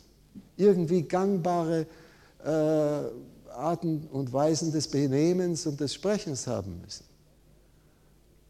Und das wird planmäßig von vielen Leuten, die gegen den Konstruktivismus sind, übersehen. Die tun so, als äh, hätte er keine soziale Komponente. Die soziale Komponente ist enorm. Die war auch schon bei Piaget enorm. Und das haben wenige von denen, die Piaget gelesen haben, begriffen. Denn Piaget sagt an Dutzenden von Orten, dass eine der Hauptgelegenheiten und äh, Occasionen für, äh, für Akkommodation ist die Interaktion mit den anderen. Die wird im, im Heranwachsen des, des jungen menschlichen Tiers viel wichtiger als die Interaktion mit den Stühlen und dem Gras und den Steinen und dem Wasser, die er verhältnismäßig schnell lernt. Die Interaktion mit den anderen ist ein bleibendes Problem, weil es immer wieder neu erscheint und immer wieder neue Akkommodationen verlangt. Aber Piaget hat sich nicht damit befasst, wie die Mechanik dieser Inter Interaktion vor sich geht. Und da darf man ihm meines Erachtens keinen Vorwurf machen, denn er hatte mehr als genug damit zu tun, wie das logische Denken sich entwickelt. So viel, dass er drei oder vier Mal seine Ideen ziemlich drastisch geändert hat über diese Sache. Nicht? Und auch da lassen Sie mich eine allgemeine Klage sagen. Da, da kommen die Schulbücher und die, die, die, die Lehrer und tun so als Piaget, als sei das eine Statue, von der man sagen kann, ja, das war Piaget und das war Piaget und das. Piaget hat 70 Jahre lang veröffentlicht. Nun, er war ein intelligenter Mensch. Es ist doch ausgeschlossen, dass einem intelligenten Menschen 70 Jahre lang die Begriffe gleich bleiben. Dann wäre er ja vollkommen dumm. Nicht? Die Dummheit besteht ja darin, dass die Begriffe sie sind, die man am ersten Mal gemacht hat und dann änderte man sie nie. Nicht? Also Piaget von 1980 ist ein anderer Piaget von 1960 und der von 1960 ist ein anderer als der aus den 30er Jahren. Schön. Ah, bitte. Ich wollte nochmal auf das Verstehen, das vorher angesprochen wurde, zurückkommen. Und zwar abgeschlossene Systeme interagieren und verstehen und missverstehen sich. Ähm, inwiefern würden Sie Verstehen an die geteilte gemeinsame Einzelsprache äh, und geteilte Lebenswelt binden?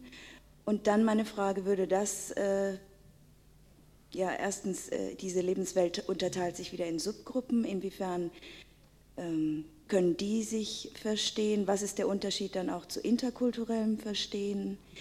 Ähm, muss es nicht so etwas geben wie ein Universal?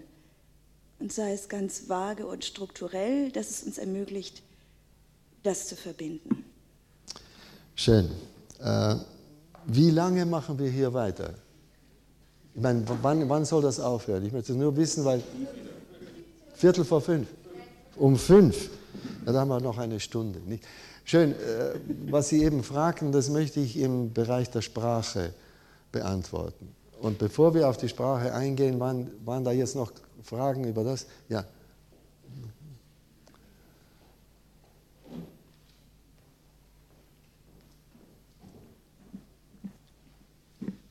Möchte kurz noch auf diese Problematik des Festhalten am Absoluten zurückkommen. Äh, es mag sein, dass für viele Menschen der Konstruktivismus eine Verunsicherung darstellt in dieser Beziehung. Für mich war es gerade das Umgekehrte. Also ich fühlte mich vom Absoluten festgehalten. Also das Absolute hielt mich fest und der Konstruktivismus gibt mir die Möglichkeit, also der Radikale, von diesem Gefängnis rauszukommen.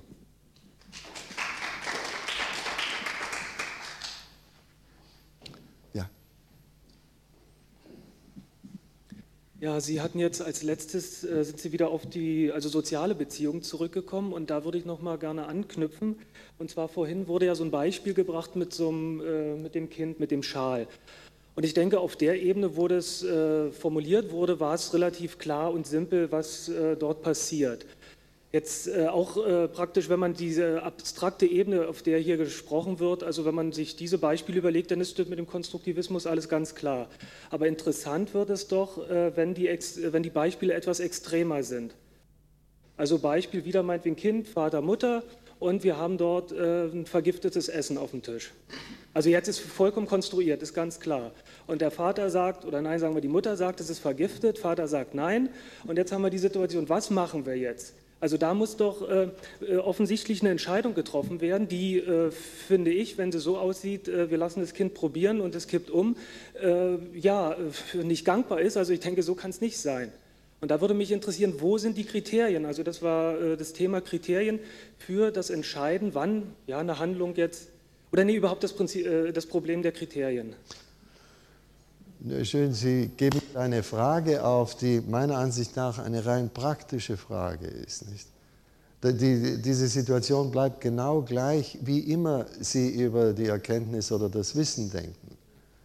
Nicht? Denn einer sagt, das ist giftig, der andere sagt, es ist nicht giftig. Es hängt viel davon ab, wem man glaubt. Ja, und es muss vor allen Dingen aber jetzt, das Problem ist doch, äh, gibt mir der Konstruktivismus, habe ich mit dem Konstruktivismus eine Möglichkeit, hier zu entscheiden? Also das ist doch, äh, also der Konstruktivismus soll ja auch, äh, es wurde ja immer gesprochen als Gegensatz zur jetzt klassischen Erkenntnistheorie, er soll also, wenn man so will, besser sein, in Anführungsstrichelchen, er soll weiterreichender sein. Hier wurde gesagt, wir hoffen, dass äh, mit dem Konstruktivismus, wenn wir so wollen, die Welt besser wird. Er sagte ja auch, er wurde befreit vom Konstruktivismus.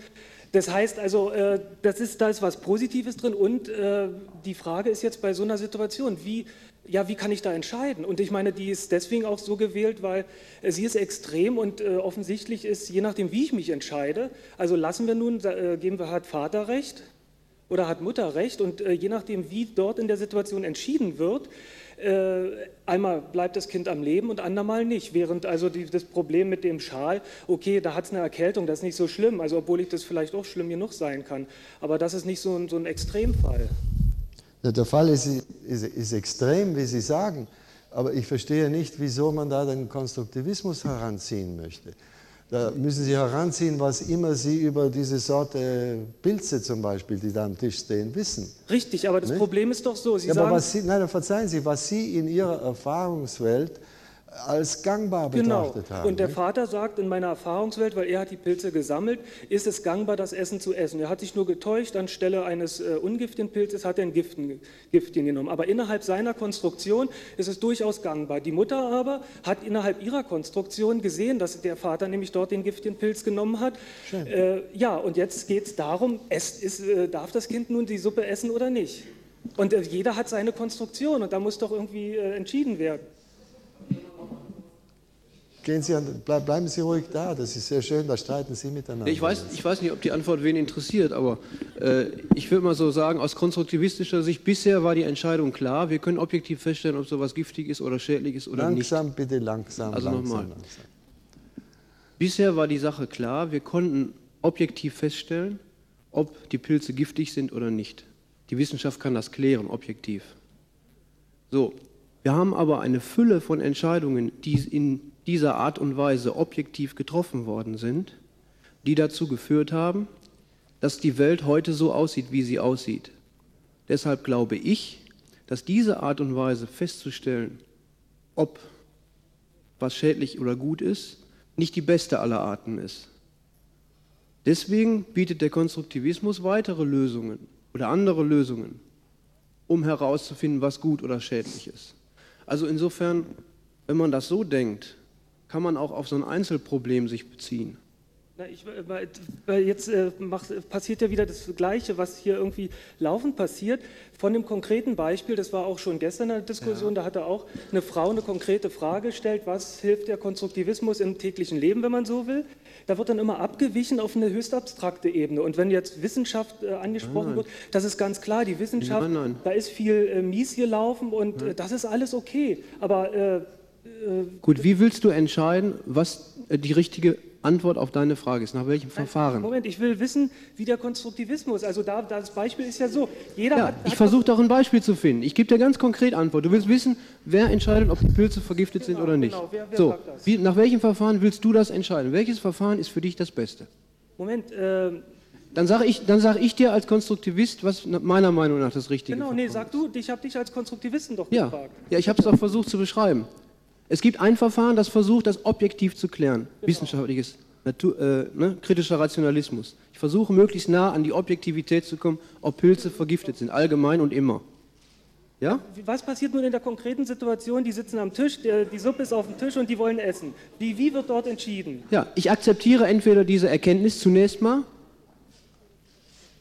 welche ja? Erkenntnis jetzt? Die, also die des kritischen Rationalismus, der sagt, die Pilze sind vergiftet, objektiv haben wir erforscht und ist fertig. Ist ja klar, nehmen wir ein Lackmuspapier und sehen es. So, wenn, wenn dann aber jemand stirbt und wenn das häufiger passiert, wenn ich das lese, dass das woanders auch passiert, muss ich anfangen, mir Gedanken zu machen. Kann ich kurz und dann verwende ich ein anderes Verfahren. Ich bin offen für andere Verfahren. Moment, das geht doch jetzt, äh, also wir haben, also nochmal, die Situation, also Sie sitzen am Tisch, die Suppe ist auf dem Tisch und da ist der Streit. So, und jetzt muss irgendwann, wir können ja nicht, äh, sozusagen der Streit muss irgendwann Schön. beendet werden. Äh, wie wie, wie soll das auf konstruktivistischen, auf meinetwegen jetzt hier mit äh, Rahmen der Wissenschaft, da kann der Vater hinkommen, holt seinen Chemiebaukasten und dann wird eine Analyse gemacht und man stellt fest, ist giftig, gut und dann ist das Ding, ist das Problem vom Tisch, Gut. meinetwegen. Jetzt lassen wir den anderen Herrn noch etwas dazu sagen. Ja, ich bin ein konstruktivistischer Vater. Ne? Ich, ist mir, mir passiert vor einigen Wochen, dann sind wir am Sonntag rausgegangen mit den Kindern und dann wollte ich Pilze sammeln mit denen. Aha, das ist immer. Das ist jetzt kein Witz, das ist wirklich passiert. Und dann sagte meine Frau, ich glaube dir nicht, dass du die richtigen findest. Dann habe ich natürlich ein großes Pilzbuch mitgenommen und ich erinnerte mich an meinen Vater, wenn der mit uns damals rausging, um Pilze zu suchen. Und ich dachte, ich kann das noch. Natürlich hatte ich die Befürchtung im Bauch, ja, wenn die jetzt wirklich zu Hause sind und ich hätte mich nun wirklich vertan und ich habe dann giftigen bei und ich muss den essen, das ist natürlich schlecht. Dann ist Folgendes passiert. Und insoweit ist das eigentlich eine, eine eine, eine Situation, die für mich nicht, nicht tauglich ist für die Wirklichkeit, diese Tischsituation. Wir sind dann losgegangen, haben eine Plastiktüte mitgenommen und dann haben unsere Kinder Pilze gefunden. Und wir haben welche gefunden und ich habe natürlich gedacht, das ist ein essbarer und das ist ein giftiger. Und wir haben die aber alle in die Tüte mal reingetan und plötzlich änderte sich die Ebene. Ergebnis war, dass wir einen besonderen Spaß kriegten, äh, diese Pilze zu suchen. Und daraus wurde ein pädagogisches Experiment für die Schule unserer Tochter am nächsten Tag. Und die Frage, ob wir das nun essen am Abend oder nicht und ob das giftig ist und wir sterben, das war überhaupt nicht mehr ein Thema. Ich hatte dadurch natürlich die Erleichterung und die Entlastung. Ich brauchte nicht die möglicherweise gesammelten giftigen Pilze essen als Vater. Das wäre natürlich schlecht gewesen für mich. Gleichzeitig hatte ich aber die pädagogische Hilfe mir selber geschaffen, in dem Buch nachlesen zu können und jetzt ein bisschen besser beim nächsten Mal unterscheiden zu können, was giftig ist und nicht giftig ist. Und ich halte das für eine für mich wunderbare Lösung, nicht in diese Falle zu treten, was ist richtig und falsch. Ja, die kann man, na, verzeihen Sie, die, die, das ist für Sie eine sehr schöne Lösung gewesen, die löst aber nicht das Problem Genau. des Herrn. Nicht? Also ich wollte, Nur- wenn ich kurz... Äh, Na, wir haben verstanden, was Sie meinen. wir haben es verstanden. Äh, Lassen Sie mich Ihnen sagen, was ich nicht als Konstruktivist, sondern als ganz gewöhnlicher Mensch, der sich für einigermaßen vernünftig hält, nicht, da machen würde. Wenn die beiden Eltern beide verlässliche Leute sind, in meiner Erfahrung, nicht? Wenn die- beide zurechnungsfähige Menschen sind, dann würde ich sagen, ja, das ist eine Situation, wo ein zurechnungsfähiger Mensch sagt, das darf man nicht machen. Und das genügt. Dann ist man es nicht. Das ist völlig genug in einer Situation äh, auf Skitouren.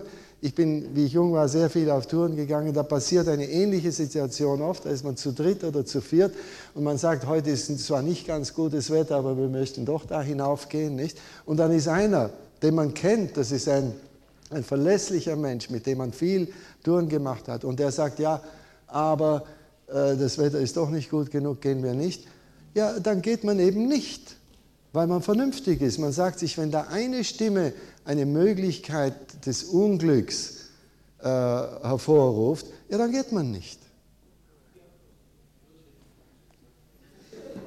Man könnte ja auch so vorgehen wie ein kritischer Rationalist und eine, äh, ein Falsifikationsexperiment machen und äh, die Pilze äh, dem Hund, der mit am Tisch sitzt, Ja, zu essen ist- geben, ist zwei Mensch. Stunden warten und dann mal schauen, was passiert und das als bewährte Hypothese dann mal annehmen, dass die Pilze in Ordnung sind, wenn es dem Hund gut geht. Wie würde das der Konstruktivist sehen? Ja, das sehe ich genauso wie, ich weiß nicht, bei den Römern, da haben sie Sklaven gehabt, denen haben sie alles zu essen gegeben. Und bei den Sklaven hat das noch einen gewissen Sinn, beim Hund überhaupt nicht, denn der Hund kann sehr gut diese Pilze vertragen und mich bringen sie um. Nicht? Das, das, äh, die Wissenschaft arbeitet auf diese Weise manchmal und ist auch unsinnig. Nicht? Äh, schön, äh, zur Sprache. Da haben wir jetzt noch einige Zeit. Da zeige, zeige ich Ihnen wieder ein Bildchen.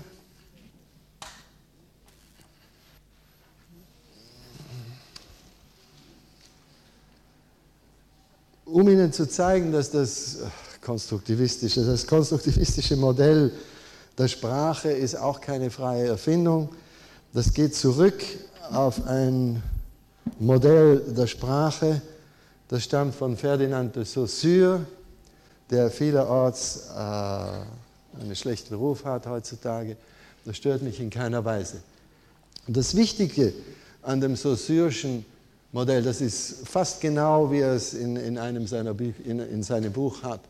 Das Wichtige daran für mich ist, dass der Begriff sich auf die Wahrnehmung bezieht und aus der Wahrnehmung abgeleitet ist und das Wortbild auf den Sprechakt. Und dass die semantische Beziehung, die semantische Verbindung ist immer zwischen dem Begriff und dem Wortbild.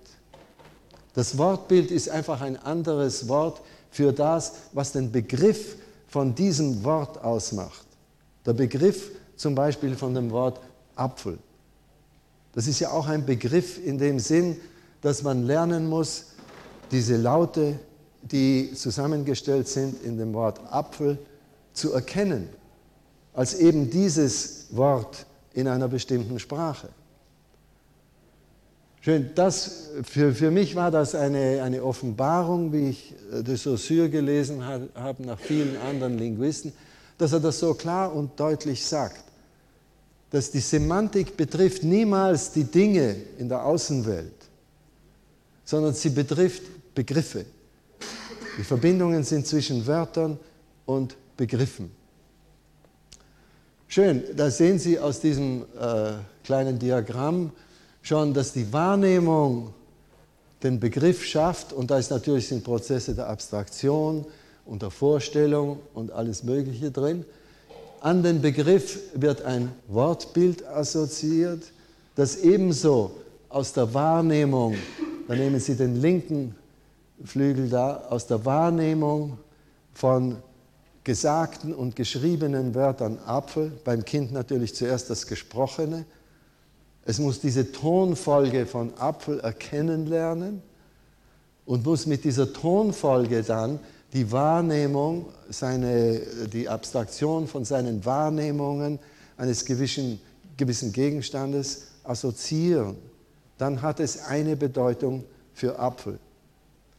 Umgekehrt, der Sprechakt kommt meistens vom Begriff her, geht zum Wortbild und vom Wortbild aus kommt man auf die Produktion dieser Laute, die man eben als das Wort für diesen Begriff kennt. Nun, dazu zu sagen ist da noch, dass die Begriffe aus der Wahrnehmung kommen und nichts darüber aussagen, wie die Wahrnehmung zum Beispiel von diesem äußeren Gegenstand herstammt. Der Zusammenhang zwischen dem Gegenstand und der Wahrnehmung bleibt da völlig locker. Es ist die Art und Weise, wie zum Beispiel ein Kind den ersten Apfel, den ihm die Eltern zeigen, wie das Kind diesen Apfel erlebt, wie es ihn wahrnimmt und was da alles noch dazukommt. Das kann sein zum Beispiel völlig ohne Geruch. Es kann sein hauptsächlich mit Geruch und keine Aufmerksamkeit auf die Farbe. Das weiß man von Versuchen mit Kindern, dass die ersten Begriffe von Dingen, die sie sich machen, meistens zu klein oder zu groß sind. In dem Erlebnis, wo die Eltern im Esszimmer aus einer Schale den Apfel nehmen und so herumfuchteln damit, damit das Kind ihn vom, im, in ihrem, im Seefeld isolieren kann, und dann dazu sagen Apfel, Apfel und dann legen sie ihn wieder in die Schale hinein. Das kann sehr gut dazu führen, dass das Kind in diesem Moment als Erlebnis mit dem Wort Apfel nicht nur den Apfel, sondern auch die Schale und vielleicht auch sogar den Tisch assoziiert. Dass wenn man dann spazieren geht und das Kind findet einen Apfel unter einem Baum, da ist überhaupt keine Gleichheit da. Das wird nicht assimiliert. Und wieder hat Piaget da eine ganze Reihe von sehr hübschen Anekdoten mit seinen eigenen Kindern, wo sie ein Wort lernen und dann in einer Situation, wo es dem Erwachsenen völlig klar ist, das ist der gleiche Gegenstand, für den Kind ist es ein anderer. Weil es eben in dem ersten Erlebnis oder in den ersten zwei, drei Erlebnissen immer mit etwas anderem zusammengefallen ist. Und das ist ja auch gar nicht erstaunlich, nicht? Wenn, wenn Sie einem, einem ganz kleinen Kind sagen, das ist ein Hocker und das ist ein Tisch, dann wird das Kind vielleicht dieses schwarze Ding hier isolieren, zunächst weil es schwarz ist und aus dem ganzen Seefeld schön herausfällt. Und dann beim Tisch, da hat das Kind überhaupt keinen Grund, das nicht mit als Tisch zu bezeichnen. Für den Erwachsenen ist das ganz klar, ja, das gehört nicht zum Tisch, nicht? Die Lampe gehört nicht zum Tisch.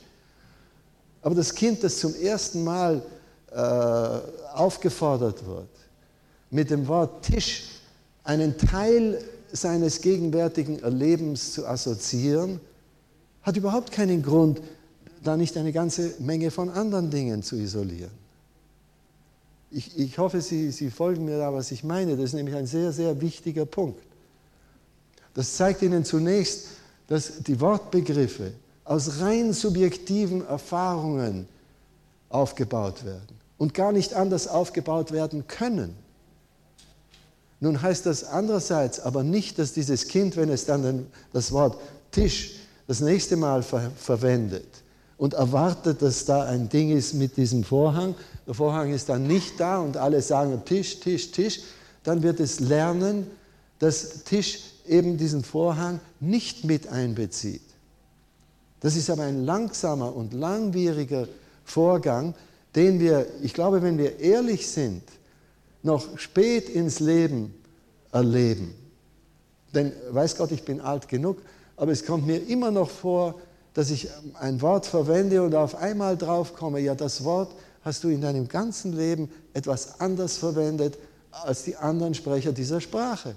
Du hast mehr eingeschlossen oder weniger und dann muss man wieder eine Akkommodation machen, weil das Resultat in diesem Fall, das sagen wir das glatte Verstehen, auf das wir zurückkommen werden, äh, eben nicht so funktioniert, wie man es erwartet hat.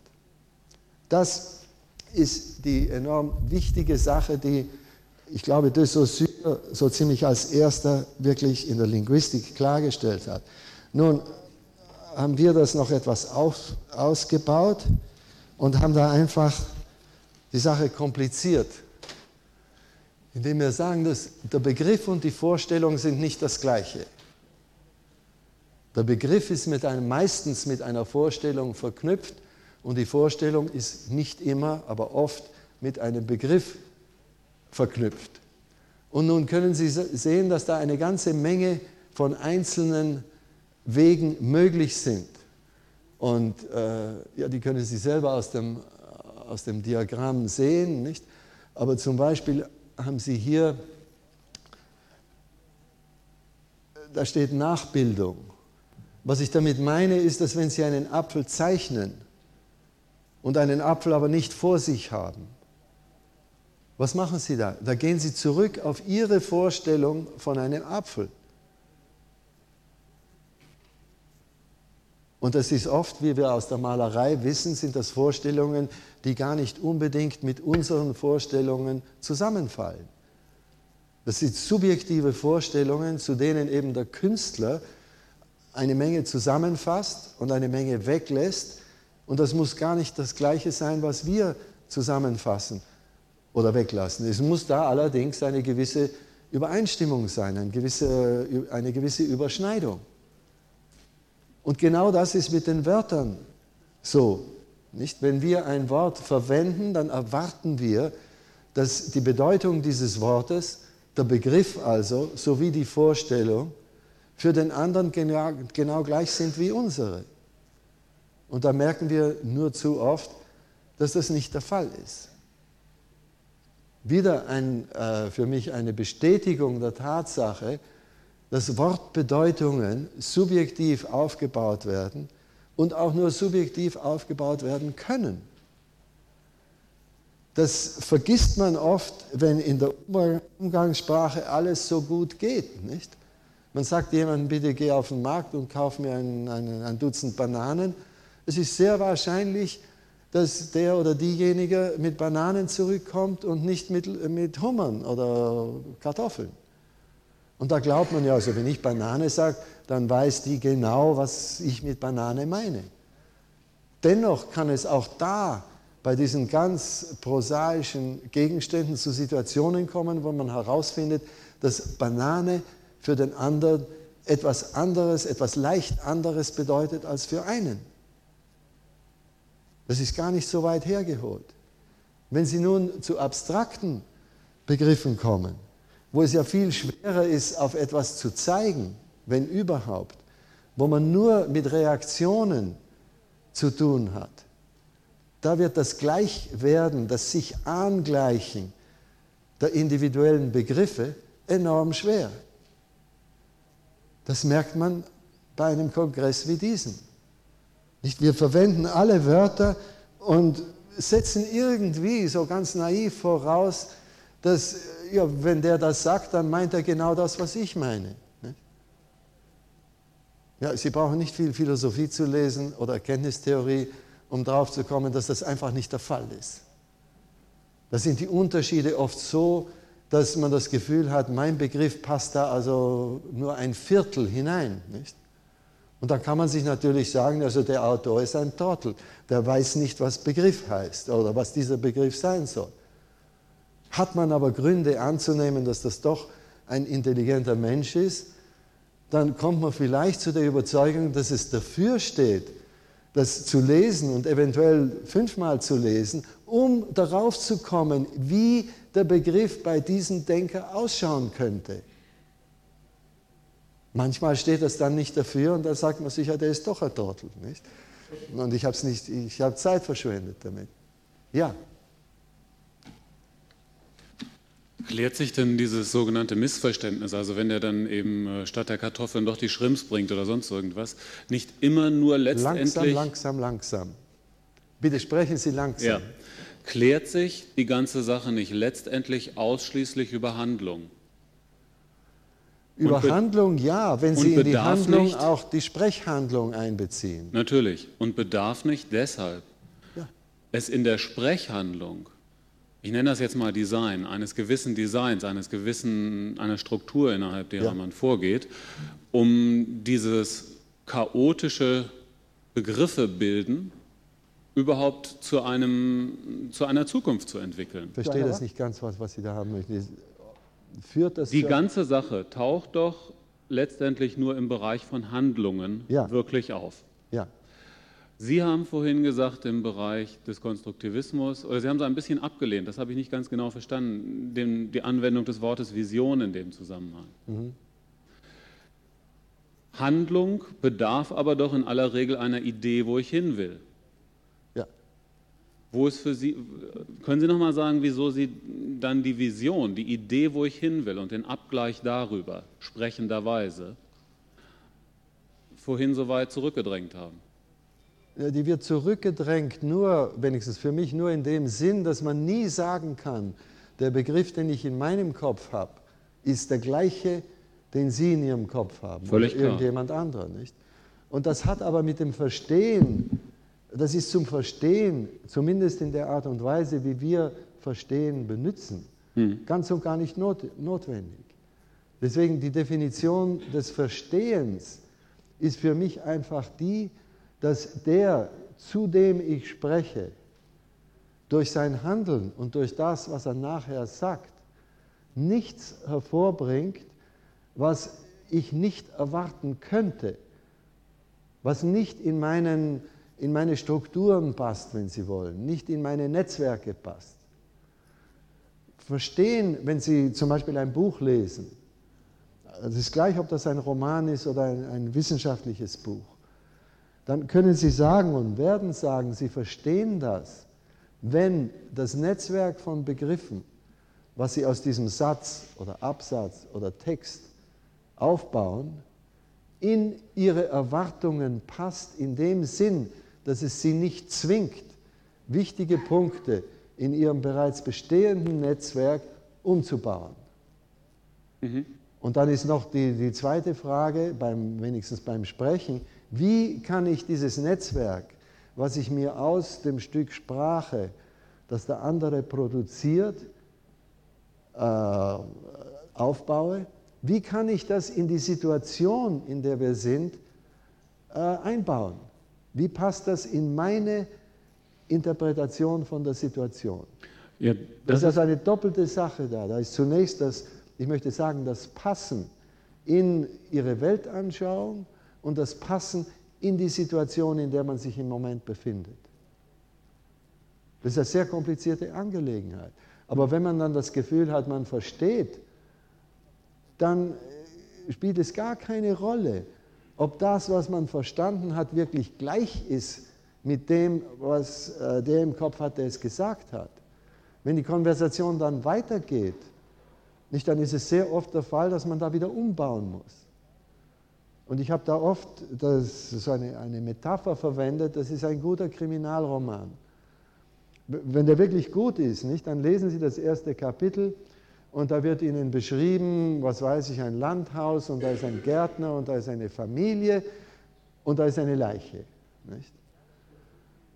Und im zweiten Kapitel hören Sie dann, dass, dass der Gärtner ein zeitweiliger Alkoholiker ist und unverlässlich.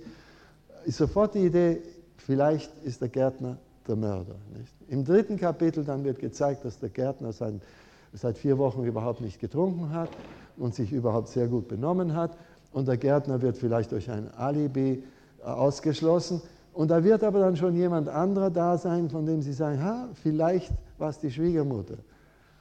Im vierten Kapitel wird die Schwiegermutter ausgeschlossen und so geht es weiter, Kapitel für Kapitel.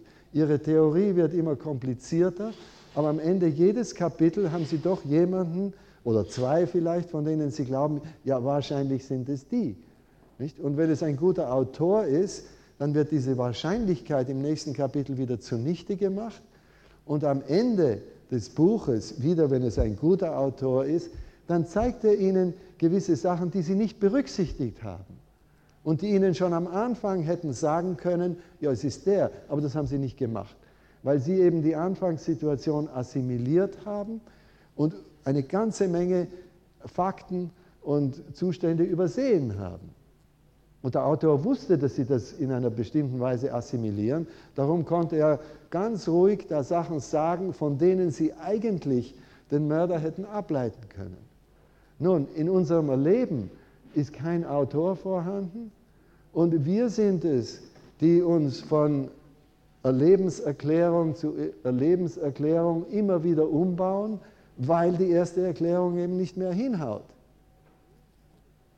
Und das Verstehen, ja, das Verstehen ist relativ am Ende jedes Kapitels und am Ende jedes Erlebnisses. Und worum es geht, ist, dass das, das was wir verstanden, verstanden haben, zu haben glauben, Deutsch ist eine schwere Sprache, was wir verstanden glauben, dass das sich wirklich in unserer Sicht auf die Gegenwart und vor allem auf das, was vergangen ist, anwenden lässt. Über die Zukunft machen wir Vorhersagen, aber wir wissen ja im Grunde sehr gut, die sind sehr hypothetisch, die sind immer fraglich und das kann immer schiefgehen. Auch etwas, was 30 Jahre lang gleich geblieben ist, im 31. Jahr können wir herausfinden, so wie wir das konstruiert haben, ist es nicht mehr anwendbar.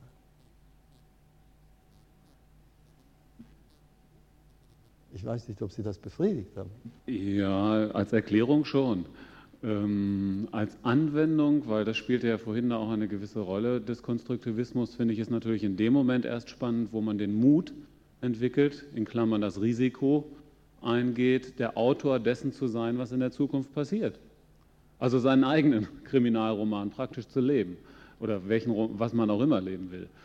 Und das erlebe ich hier so ein bisschen, dass viele Leute versuchen, den Konstruktivismus als eine noch etwas äh, pfiffigere Methode anzuwenden, das Risiko auszuschließen, äh, in der Zukunft einen entschiedenen eigenen Roman zu leben.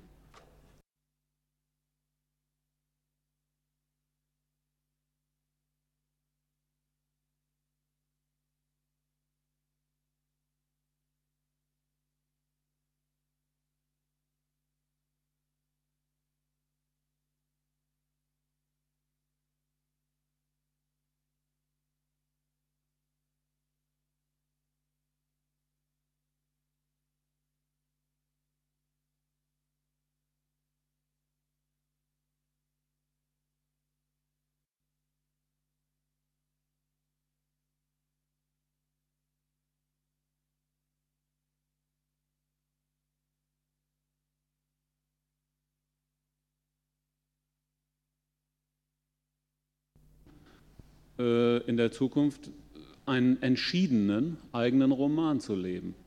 Also wirklich sich selber zum Autor zu machen für das, was passiert.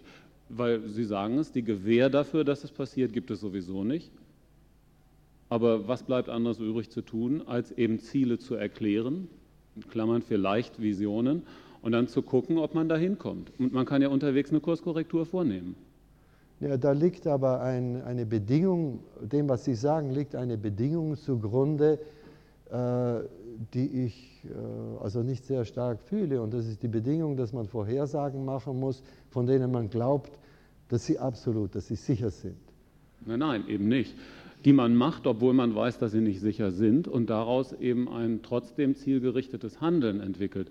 Weil wenn ich es, wie Sie sagen, nur auf die Vergangenheit beziehe, lande ich automatisch in der Rechthaberei oder bestenfalls in der Unterhaltung darüber, ob es amüsant war oder traurig oder was auch immer. Ja, um das zu widerlegen, brauchen Sie keinen Konstruktivismus, das hat David Hume schon widerlegt, ja. nicht?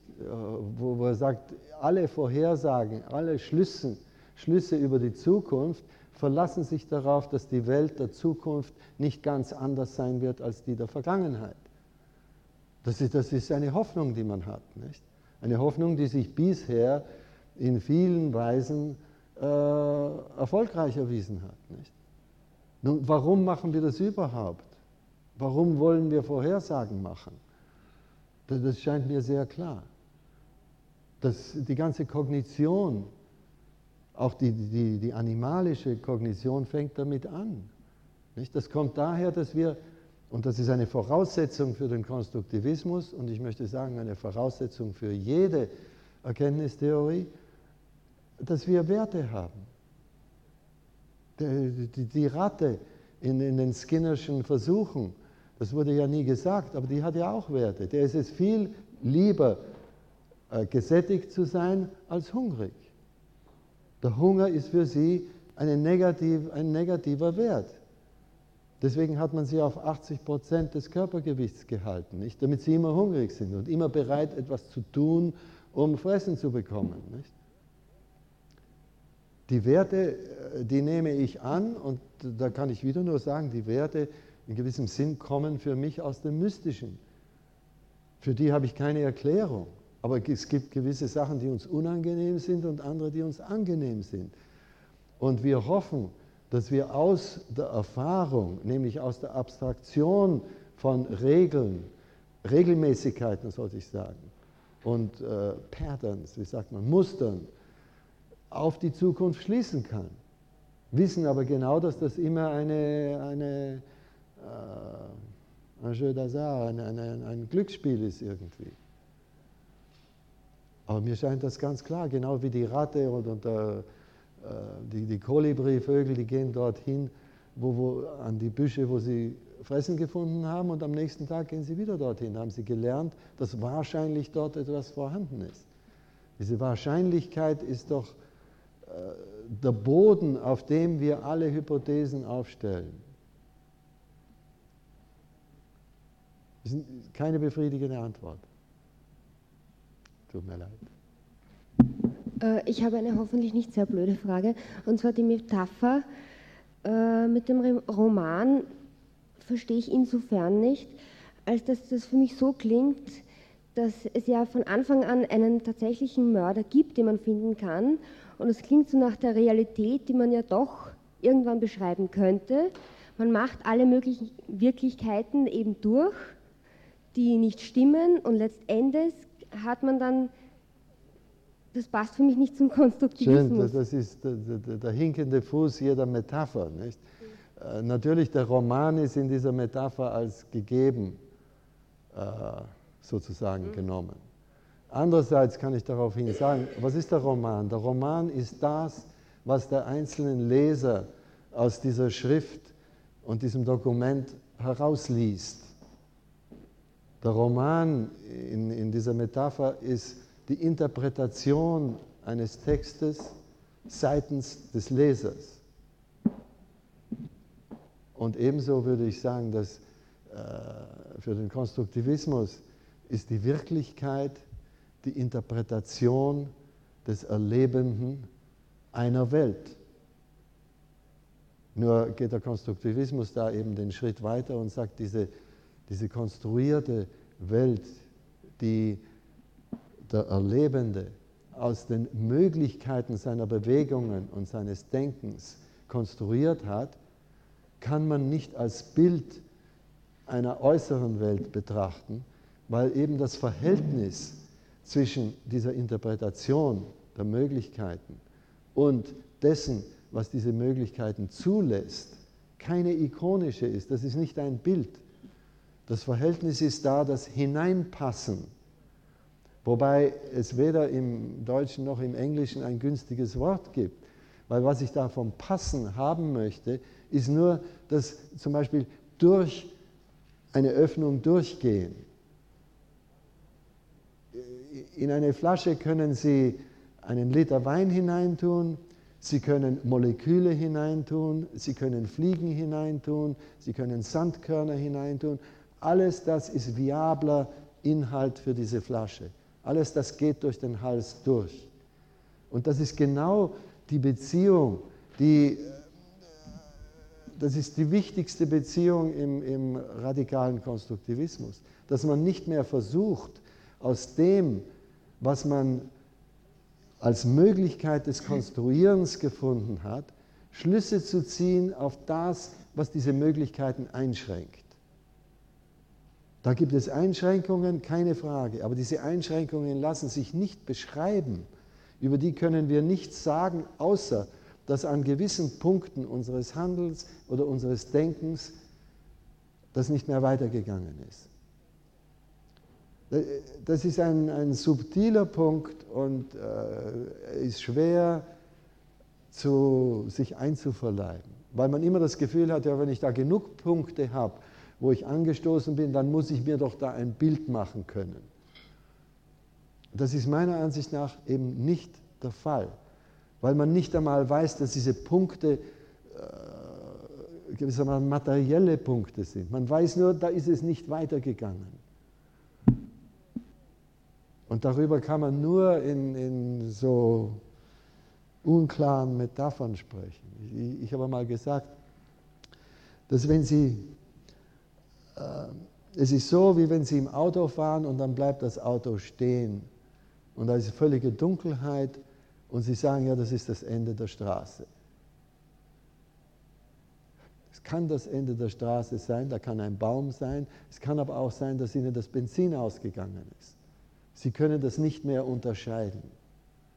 Genauso äh, in, in, in, meiner Sichtweise ist es beim Scheitern der Theorien und beim Scheitern der, der Begriffe nicht möglich zu sagen, ob das innerhalb der Begriffe liegt, dass sie nicht mehr weitergehen oder ob man da tatsächlich an etwas anstößt.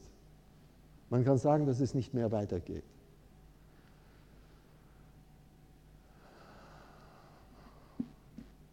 Ich wollte ja. gerne noch eine Frage anschließen, und zwar zu dem Punkt verstehen, inwieweit würden Sie davon ausgehen, dass es auch eben interpersonelle Konstruktion von Wirklichkeit gibt? Also wenn ich mir jetzt das Beispiel anschaue mit dem Kind, das das Wort lernt, das gleicht sich an dem System seiner Eltern.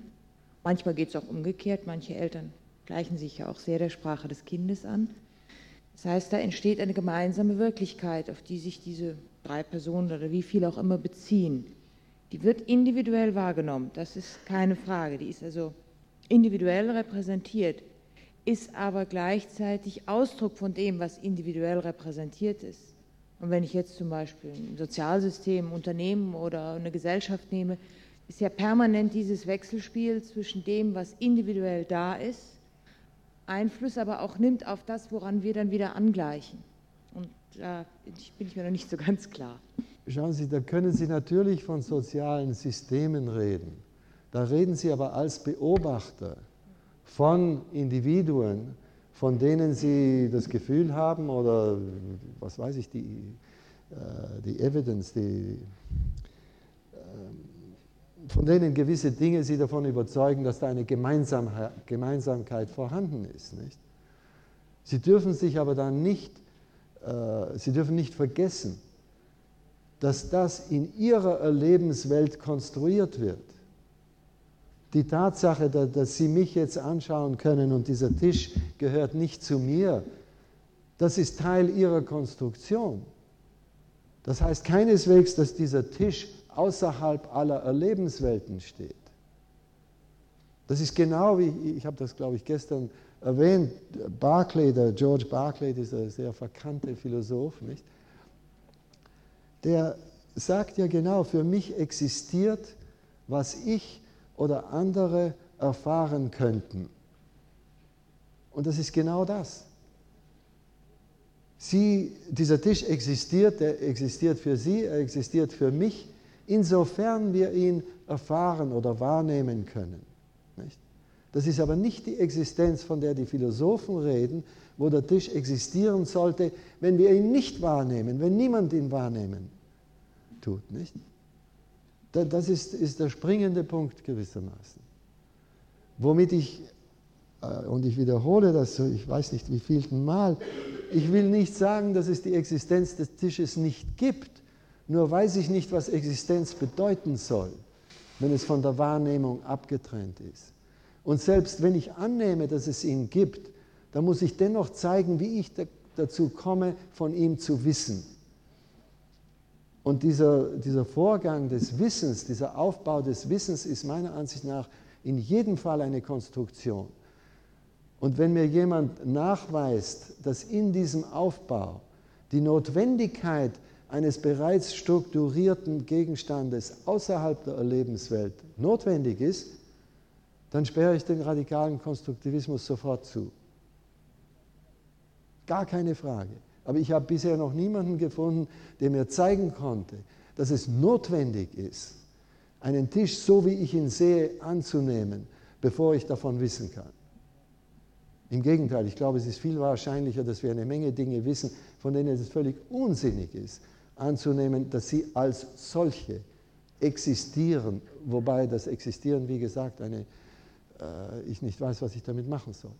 Denn es existieren es ist wieder eine Wiederholung, nicht? Das Existieren kann doch nur etwas bedeuten, entweder als Position in der Zeit oder als Position im Raum oder Position in beiden.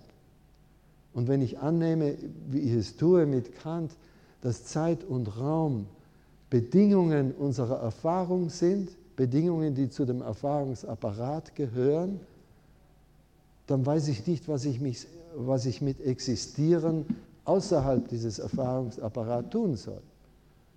Denn ich kann da nicht von Struktur sprechen, ich kann da nicht von, äh, von Form sprechen, ich kann da von nichts sprechen.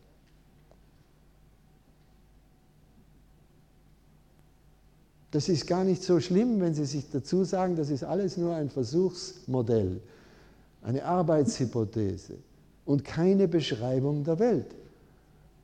Aber ich weiß nicht, wie oft man das wiederholt. Die Leute fassen es immer so auf, als sage man, so ist es und ich will damit Recht haben. Das ist nicht der Fall. Ja. Ein Vorschlag zur Güte vielleicht. Könnte man von Realität oder Realität so fassen, äh, dass man von Realität nur eines sagen kann, nämlich, dass sie unbestimmt ist. Unbe? Unbestimmt. Unbestimmt, schön. Sie können das sagen. Ich weiß das nicht, ob sie bestimmt oder unbestimmt ist, ob da Regelmäßigkeiten sind oder nicht.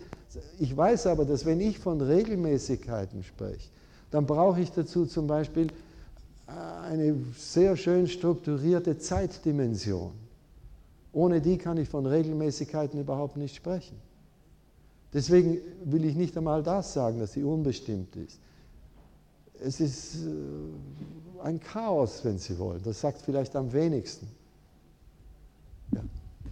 Eine Schwierigkeit, die ich mit dem Konstruktivismus häufiger habe und wie ich jetzt hier gehört habe, auch an einige andere ähnlich sehen, ist, dass es sich erstmal nahelegt, von einer konstruktivistischen Position aus ähm, Theorien, dass die Theorie beliebig wird oder dass sich eine große Beliebigkeit sofort, also meine Schwierigkeit, wenn Sie sagen, das ist nicht so, äh, umso besser, Vielleicht klärt sich da was für mich. Dass es quasi beliebig ist, welche Theorie ich anwende, weil ich kann ja jede Theorie von einer anderen erkenntnistheoretischen Warte aus benutzen.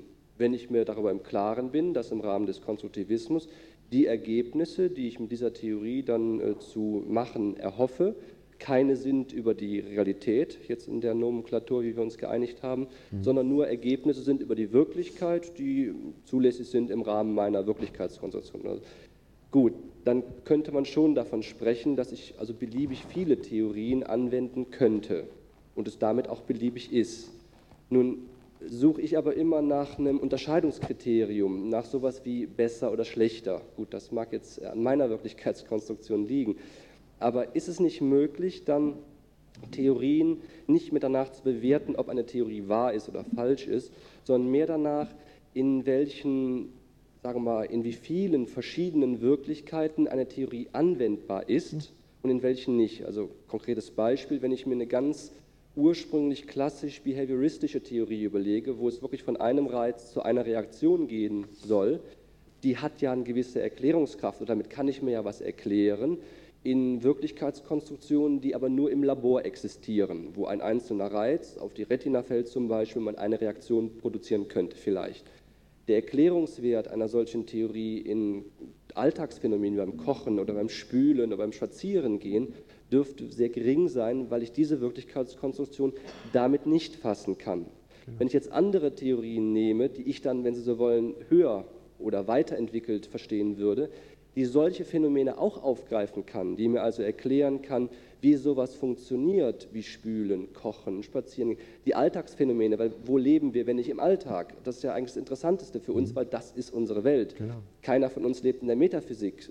Jeder von uns geht ähm, auf die Toilette zum Beispiel, aber keiner untersucht das, was es eigentlich, wie das abläuft, wie diese Konstruktion funktioniert. Und wenn eine Theorie das erklären kann, also erklären im Sinne von mir eine Konstruktion anbieten kann, nach der ich das verstehen kann, auch gewisse Prognosen ableiten kann von mir aus. Würden Sie mir zustimmen, dass das eine Theorie wäre, die einen größeren Gültigkeitsrahmen hat, sprich in verschiedenen Wirklichkeitskonstruktionen anwendbar ist und damit, wenn Sie so wollen, besser oder höher stehend ist? Da habe ich gar keine Schwierigkeiten. Ich glaube sogar, dass ich das wahrscheinlich auf meine Art gesagt habe. Denn ich, ich habe gesagt, dass es ist immer angenehm, wenn man ein Werkzeug hat, das auf verschiedene Situationen anwendbar ist. Bei Theorien ist das genauso. Je weiter ich diese Theorie anwenden kann, desto bequemer ist es für mich. Und desto lieber, desto lieber habe ich die Theorie. Aber dass das nicht immer so ist und auch nicht so sein muss, dafür hat ja die Wissenschaft die, die schönsten Beispiele. Wenn, wenn Sie heute jemanden auf den Mond schießen oder fahren wollen und der soll dort landen. Und Sie möchten herausfinden, wo der landet und damit Sie so während der Fahrt dann noch Korrektionen machen können. Nicht? Da haben Sie zumindest zwei, wahrscheinlich mehr, aber zumindest zwei Theorien. Sie können das ausrechnen nach der Newtonschen Mechanik oder Sie können es ausrechnen nach der Relativitätstheorie. Auf beiden Wegen kommen Sie, kommen Sie zu einem Resultat. Das Resultat von der Relativitätstheorie her von den Einsteinschen Gleichungen, gibt ihnen zweifellos genauer, den genaueren Landungspunkt. Der Unterschied zwischen dem und dem Newtonschen Landungspunkt ist, hat man mir gesagt, ich habe es nicht nachgerechnet, sind etwa sechs oder acht Fuß. Das sind also drei Meter, sagen, zweieinhalb, drei Meter. Nicht? Den Leuten in der NASA ist das völlig gleich. Aber die Newtonschen Gleichungen sind so viel einfacher, dass Sie sie in den Computers in Real-Time laufen lassen können, während diese Sache da fliegt. Mit den Einsteinschen wäre das sehr fraglich.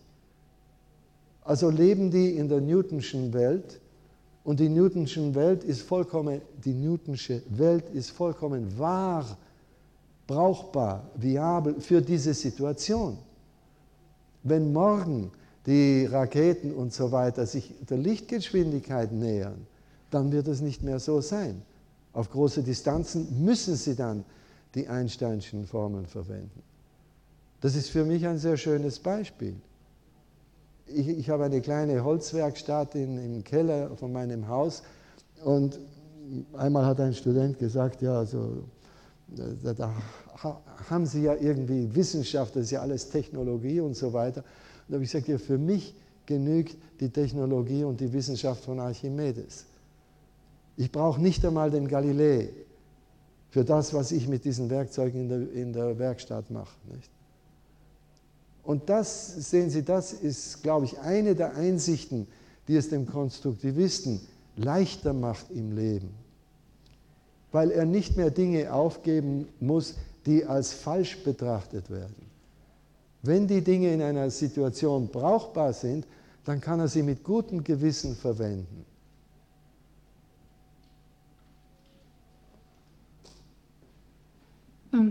Ich wollte Sie gerne noch äh, nach einem anderen Thema befragen, wenn die Zeit noch reicht. Und das betrifft die sogenannte Macht der Medien auf uns. Ähm, Neil Postman hat mal wieder ein Buch geschrieben, ähm, wohl mit der These, wir informieren uns zu Tode.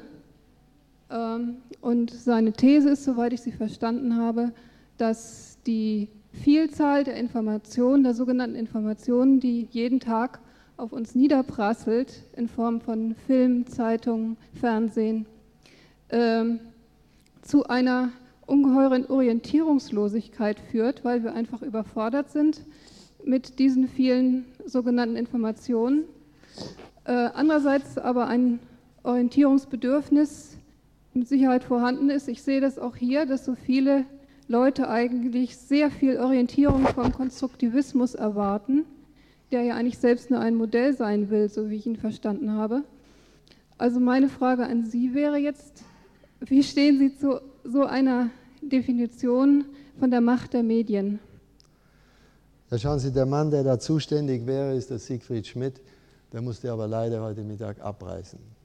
Ähm, ich habe dazu wenig zu sagen. Äh, ich möchte erwähnen, dass in der Interaktion, die wir mit den großen Medien haben, der, der Jammer da ist, dass das immer eine einseitige Interaktion ist. Nicht? Wenn ich vorhin sagte, dass das Kind zum Beispiel seine Wörter abschleift, indem es sie benutzt und durch die Reaktionen auf diese Benutzung lernt, wie es dem, äh, sagen wir, dem allgemeinen Gebrauch des Wortes näher kommen kann. Wenn, wenn Sie dem, dem Fernsehen zusehen oder sogar wenn Sie die Zeitung lesen, nicht? das ist immer eine einseitige Angelegenheit. Ihre Interpretation erfährt nie die Kritik des Autors. Der Autor hat keine Möglichkeit zu sehen, wo er missverstanden wird. Sie haben keine Möglichkeit zu sehen, wo der Autor schwindelt zum Beispiel, was in der interpersonalen äh, Interaktion zumindest manchmal möglich ist. Nicht? Das ist ja auch das Schlimme an so Vorlesungen. Nicht? Ich schaue schon herum und ich, ich sehe hier und da, wenn die Leute einschlafen. Aber ob sie wirklich da etwas aufbauen aufgrund dessen, was ich sage und ob das in irgendeiner Weise nahe ist an dem, was ich möchte, dass sie aufbauen, habe ich eigentlich keine Ahnung. Es ist erst, wenn, wenn Fragen kommen und so weiter, dass ich die Möglichkeit habe, da etwas weiter zu, äh, ich möchte sagen, feilen oder schnitzen nicht, an, an ihren Konstruktionen. Das ist aber immer eine sehr indirekte Sache. Die Medien sind da sind unglücklich in eben diesem Sinn, weil sie, weil sie zur Passivität äh, führen, besonders in Kindern. Äh, in Amerika, die, die Kinder laut Statistiken, die, die hören ja mindestens drei Stunden Television am Tag, nicht? und das finde ich verheerend. Zudem, was da vorgeht, äh, ist von fraglichem Wert, gelinde gesagt. Nein, ich glaube, da war er. Ich wollte noch mal zu dem Erkenntnistheoretischen zurück. Mir scheint, dass für den Konstruktivisten die Welt eigentlich oder die eigenen Konstruktionen voller Wunder sein müssten. Ich möchte zwei Ihrer Beispiele aufgreifen. Das eine ist die Frage, ob zum Beispiel die Katze existiert, während keiner hinguckt. Bertrand Russell diskutiert das mal in einem Büchlein Die Probleme der Philosophie. Und er sagt, natürlich kann ich nicht beweisen, dass die Katze auch da war, während ich nicht hingeguckt habe. Aber wenn ich die Katze mal einen Tag beobachte und dabei sehe, dass sie im Verlaufe einiger Stunden wieder hungrig wird, und wenn ich in einem anderen Fall sie nicht beobachtet habe, aber sie ist nach einigen Stunden, wie ich erlebt habe, auch wieder hungrig, dann ist es für den Realisten sehr einfach zu erklären, warum die Katze jetzt wieder hungrig ist, nämlich deshalb, weil sie auch in der Zwischenzeit existiert hat. Wenn ich dagegen als Konstruktivist sage, hat keiner hingeguckt, vielleicht hat sie ja auch gar nicht existiert, dann ist es eigentlich unerklärlich, warum sie jetzt wieder Hunger hat. Also es ist so, in allen diesen Fällen würde man sagen, es ist Zufall oder sogar ein Wunder. Ein anderes Beispiel. Da darf ich schnell darauf antworten, weil ja? mir fällt es schwer, dann zurückzukommen. Äh, ich glaube nicht, dass ich sagen würde, die Katze existiert nicht, währenddem ich sie nicht sehe. Denn ich, ich äh, habe versucht, vorsichtig genug zu sein, in dem, äh, was, was Barclay sagt, dass sie existiert, solange jemand sie wahrnehmen könnte. Das heißt nicht, dass sie wahrgenommen werden muss. Barclay selbst verwendet als Beispiel den Schreibtisch in seinem Wohnzimmer und, und sagt, es wäre ja unsinnig, wenn ich annehme, dass wenn ich das Zimmer verlasse, der Schreibtisch nicht mehr da ist. Es, es handelt sich darum, dass man als Existenz das nimmt, was man wahrnimmt und aus den Wahrnehmungen abstrahiert und sich darüber bewusst bleibt, dass das immer aus den Wahrnehmungen kommt und nicht von etwas dahinter. Das, das ist der springende Punkt, glaube ich. Aber entweder sagt man das, was man wahrnimmt, oder man sagt das, was man wahrnehmen könnte. Und das ist natürlich ein riesengroßer Unterschied. Ich könnte alle die Dinge dann natürlich akzeptieren, die jemand anders wahrnehmen könnte, zum Beispiel auch die Saurier und den Urknall, falls jemand dabei gewesen wäre. Es war zwar niemand dabei, aber die Gesetze sagen uns, dass jedenfalls bei den Sauriern das so ungefähr ausgesehen hat wie für uns. Also die hätten auch Farbe und so weiter gehabt. Also mir scheint es nicht dasselbe, ob man sagt, was man wahrnimmt oder was irgendjemand wahrnehmen könnte. Wenn Sie sagen, der Konstruktivist akzeptiert die Existenz alles dessen, was man wahrnehmen könnte, dann sind Sie wahrscheinlich mit dem Realisten ziemlich einer Meinung. Ich will aber noch ein anderes Beispiel bringen für etwas, wo die Welt wieder voller Wunder wäre. In meinen Augen für den Konstruktivisten. Sie hatten sich auf Kant berufen und gesagt, dass sie im Folgen darin Raum und Zeit sind Anschauungsformen, sind Arten, in denen wir die Welt erleben. Mhm. Nun nehmen wir mal an, wir sind beide dieser Meinung. Trotzdem kann man noch fragen, warum haben wir denn gerade diese Anschauungsformen und nicht irgendwelche anderen? Auch Kant sagt, das ist eine sinnvolle Frage und ich wäre froh, wenn ich sie beantworten könnte. Ich kann es aber leider nicht. Mhm. Nun könnten wir aber zum Beispiel unter Berufung auf die Evolution sagen und unter Berufung auf die Physik. Die Welt hat diese Strukturen, räumliche und zeitliche Strukturen, und darum hat es sich für die Organismen gelohnt, bewährt, es war viable oder wie auch immer, dass sie diese Strukturen auch als Erlebensformen entwickelten. Unter Konkurrenz gab es vielleicht viele andere Versuche, aber die haben sich durchgesetzt, weil sie der Welt angemessen waren. Wenn man dagegen sagt, wie Kant oder wie Sie, äh, wir haben zwar diese Erlebensformen, aber warum wir sie haben oder ob dahinter auch eine Welt liegt, die die gleichen oder ähnliche Strukturen hat, darüber traue ich mich nichts zu sagen. Mhm. Dann ist es eigentlich wieder Zufall oder ein Wunder, dass wir Raum und Zeit als Erlebensformen haben. Sie verzichten auf eine Erklärung, obwohl wir eine fantastische Erklärung geben könnten. Und das Gleiche wäre natürlich mit vielen anderen Lebensformen, also bei Kant in Kategorien, Kausalität oder mit der Sprache, warum haben wir diese und nicht eine andere und so weiter. Also mir scheint, dass Sie in Kauf nehmen, die Welt ist voller Wunder. Das klingt natürlich jetzt schön, aber dass man das so stehen lässt, das würde eigentlich dem Ansatz eines Erfahrungswissenschaftlers widersprechen, der ja versucht, das, was er beobachtet, nun in einen Zusammenhang in einen gesetzmäßigen Zusammenhang zu bringen. Und da, gut. Äh, von meinem, wenn Sie wollen, verschrobenen Standpunkt aus, wenn Sie sagen, die Welt hat eben Zeit und Raum und deswegen haben wir die Begriffe von Zeit und Raum, da verschieben Sie das Wunder. Denn ich frage da sofort, warum hat die Welt Zeit und Raum? Sie verschieben es, genauso wie ein religiöser Mensch kann 100 Fakten auf 10 zurückführen. Das ist doch, was Wissenschaft tut. Also es ist ja nicht so, dass wir die 100 auf 100 andere verschieben, sondern mit der Annahme, die Welt ist räumlich und zeitlich strukturiert, erklären wir nicht nur, dass wir das haben, auch dass die Tiere das haben und dass äh, die Physik das findet und vieles andere.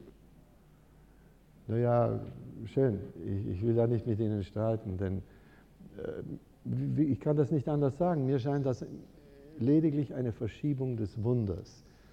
Und wenn, äh, wenn ein überzeugter Katholik kommt und mir sagt, das hat Gott eben so gemacht, dann ist das auch eine Antwort. Nicht? Die kann ich respektieren. Das ist eine Antwort, die, die mir unnötig erscheint. Nicht? Ich sage lieber, das ist, es ist in der Tat ein Wunder, dass ich zu diesem Leben aufwache, dass ich vernunftmäßig darüber nachdenke. Das ist, ist alles ein totales Wunder. Für mich ist auch das Bewusstsein ein Wunder und das Gedächtnis ist ein Wunder. Das heißt nicht, dass man da nicht noch nachfragen kann, aber ich finde, ich möchte nachfragen innerhalb der Erfahrenswelt und die Gründe, die Ursachen nicht außerhalb der Erfahrenswelt finden. Aber ich kann nur wiederholen, was ich vortrage, was ich vorschlage, ist eine Art und Weise des Denkens, die in meinem Erfahrungsbereich für mich große Vorteile hat. Ich kann nur sagen, try it, maybe you like it. Das, ich bin da ganz ehrlich, ich habe überhaupt keine Ansprüche, das als Wahrheit äh, zu präsentieren. Der Jammer ist, dass viele Leute es so auffassen, als täte ich das und da muss ich mich gegen alle möglichen Sachen verteidigen, äh, die, die ich gar nicht haben möchte. Nicht? Oder, ja. Mikrofon. Ich möchte nochmal auf meine Frage zurückkommen von vorher. Ähm, Sie haben an dem Sprachmodell Verstehen ja, angesprochen und das bezieht sich ja auf, auf dann die eine Sprache und Sprachgemeinschaft. Die Erfahrungen, die wir im Spracherwerb in dieser Gemeinschaft sammeln und so weiter. Darin äh, wäre dann Verstehen sprachlich gebunden. Meine Frage, ähm, wie ist es mit interkulturellem Verstehen? Ist es Schön. möglich, jenseits von, von Sprache dann auch, gibt es ein Universal, das es ermöglicht, von einem äh, Referenzrahmen, wenn man so will, in einen anderen einzusteigen, wie Bilingualismus und so weiter? Oder Schön. Ja. Auf das letzte ganz kurz. Offensichtlich gibt es Überschneidungen. Denn äh, ich habe noch von keiner Sprache auf diesem Planeten, auf dem wir leben, gehört, äh, de, von der und in die man überhaupt nicht übersetzen könnte. Man kann teilweise übersetzen. Das ändert sich je nach den Sprachen, mit denen Sie zu tun haben. Äh, in den europäischen Sprachen ist die Übersetzbarkeit, und das kann ich aus eigener Erfahrung sagen, viel geringer, als man es annimmt. Da ist viel mehr in jeder einzelnen Sprache, das sich eigentlich nicht in die andere übersetzen lässt. Sie glauben mir das vielleicht nicht, weil es zweibändige, zweisprachige Wörterbücher gibt, die so tun, als sei da eine Korrespondenz in jedem Fall. Das ist nicht der Fall. Äh, wenn wir noch zwei Stunden Zeit hätten, dann würde ich Ihnen gerne einige Beispiele geben, aber das tue ich nicht. Nun, ich sehe das, wie gesagt, so, dass, was ich nicht besonders erwähnt habe, ist, dass der Begriff auf die Vorstellung wirkt und umgekehrt. Aber ebenso wirkt die Vorstellung auf die Wahrnehmung und umgekehrt.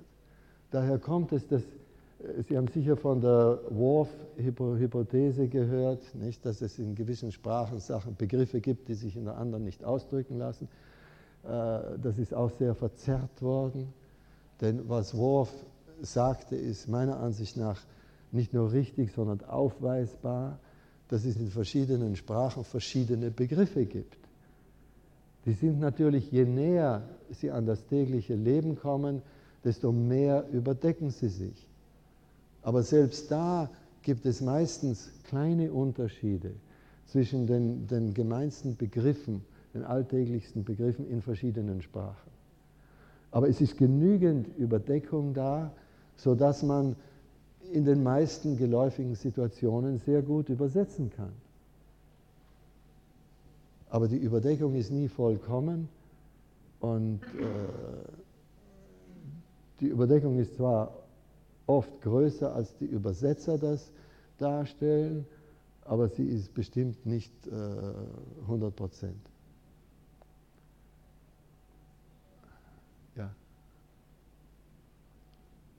Ich hätte im Anschluss daran jetzt gleich noch eine Frage. Könnten Sie sich verstehen, unabhängig einer wie auch immer ineinander übersetzbaren Sprache vorstellen? Also in Interaktion mit einer Person, die nicht sprachfähig ist, also wo ich das Medium der Sprache nicht anwenden kann. Ja, sicher, bis zu einem gewissen Grad sicher. Besonders wenn ich annehme, dass die andere Person unter Verhältnissen Erfahrungen gesammelt hat wie ich, mehr oder weniger wie ich. Da haben Sie Zeichensprache, da haben Sie Body Language, da haben Sie äh, eine ganze Reihe von Möglichkeiten. Gut, aber das ist ja im Prinzip nur der Versuch, ein neues Sprachmedium einzuführen. Also wenn ich sage, die gesprochene Sprache, auf die kann ich nicht zurückgreifen, dann führe ich eine Zeichensprache ein oder eine Körpersprache. Nur es gibt ja zum Beispiel das Phänomen einer schweren zerebralen Beeinträchtigung. Die Frage ist, habe ich die Möglichkeit, im Kontakt zu einer so sehr stark beeinträchtigten Person einen Begriff des Verstehens aufzubauen, also letztendlich eine gemeinsame Konstruktion aufzubauen? Schauen Sie nur ganz kurz, ich glaube, bei bei den unglücklichen Fällen, wo, je, wo jemand die Sprachfähigkeit hatte und sie dann verliert, ist das viel schwerer als bei jemandem, der sie überhaupt nie gehabt hat. Helen Keller hat sehr gut Sprache gelernt, die hätte auch andere Verständigungsmöglichkeiten lernen können. Wenn jemand die Sprache einmal gehabt hat, dann sind eben wegen dieser Verbindung sind die Begriffe sehr von der Sprache beeinflusst. Das heißt, die Begriffe wurden so geformt, dass sie eben in der Sprache ausdrückbar sind. Wenn die Sprache dann wegfällt, dann fallen deswegen noch nicht die Begriffe weg, die der sich im Laufe der Jahre und Erfahrung gebildet hat. Und diese Begriffe sind dann wahrscheinlich nicht mehr ausdrückbar. Wenn, dem, wenn jemand überhaupt keine Sprache hat, aber immer noch gewisse Notwendigkeiten, die sagen wir im täglichen Leben äh, auftauchen, dann kann man bestimmt da eine, was weiß ich, eine Zeichensprache, wenn er das, das Vokale überhaupt nicht hat und taub ist, eine Zeichensprache machen und sich einigermaßen verständigen. Ob sie da sehr weit in abstrakte Begriffe kommen, das glaube ich nicht. Ja, Sie sagten 5 Uhr, es ist ja schon Viertel nach fünf. Ich glaube, wir können das abschließen und ich danke Ihnen vielmals für Ihre Geduld. Und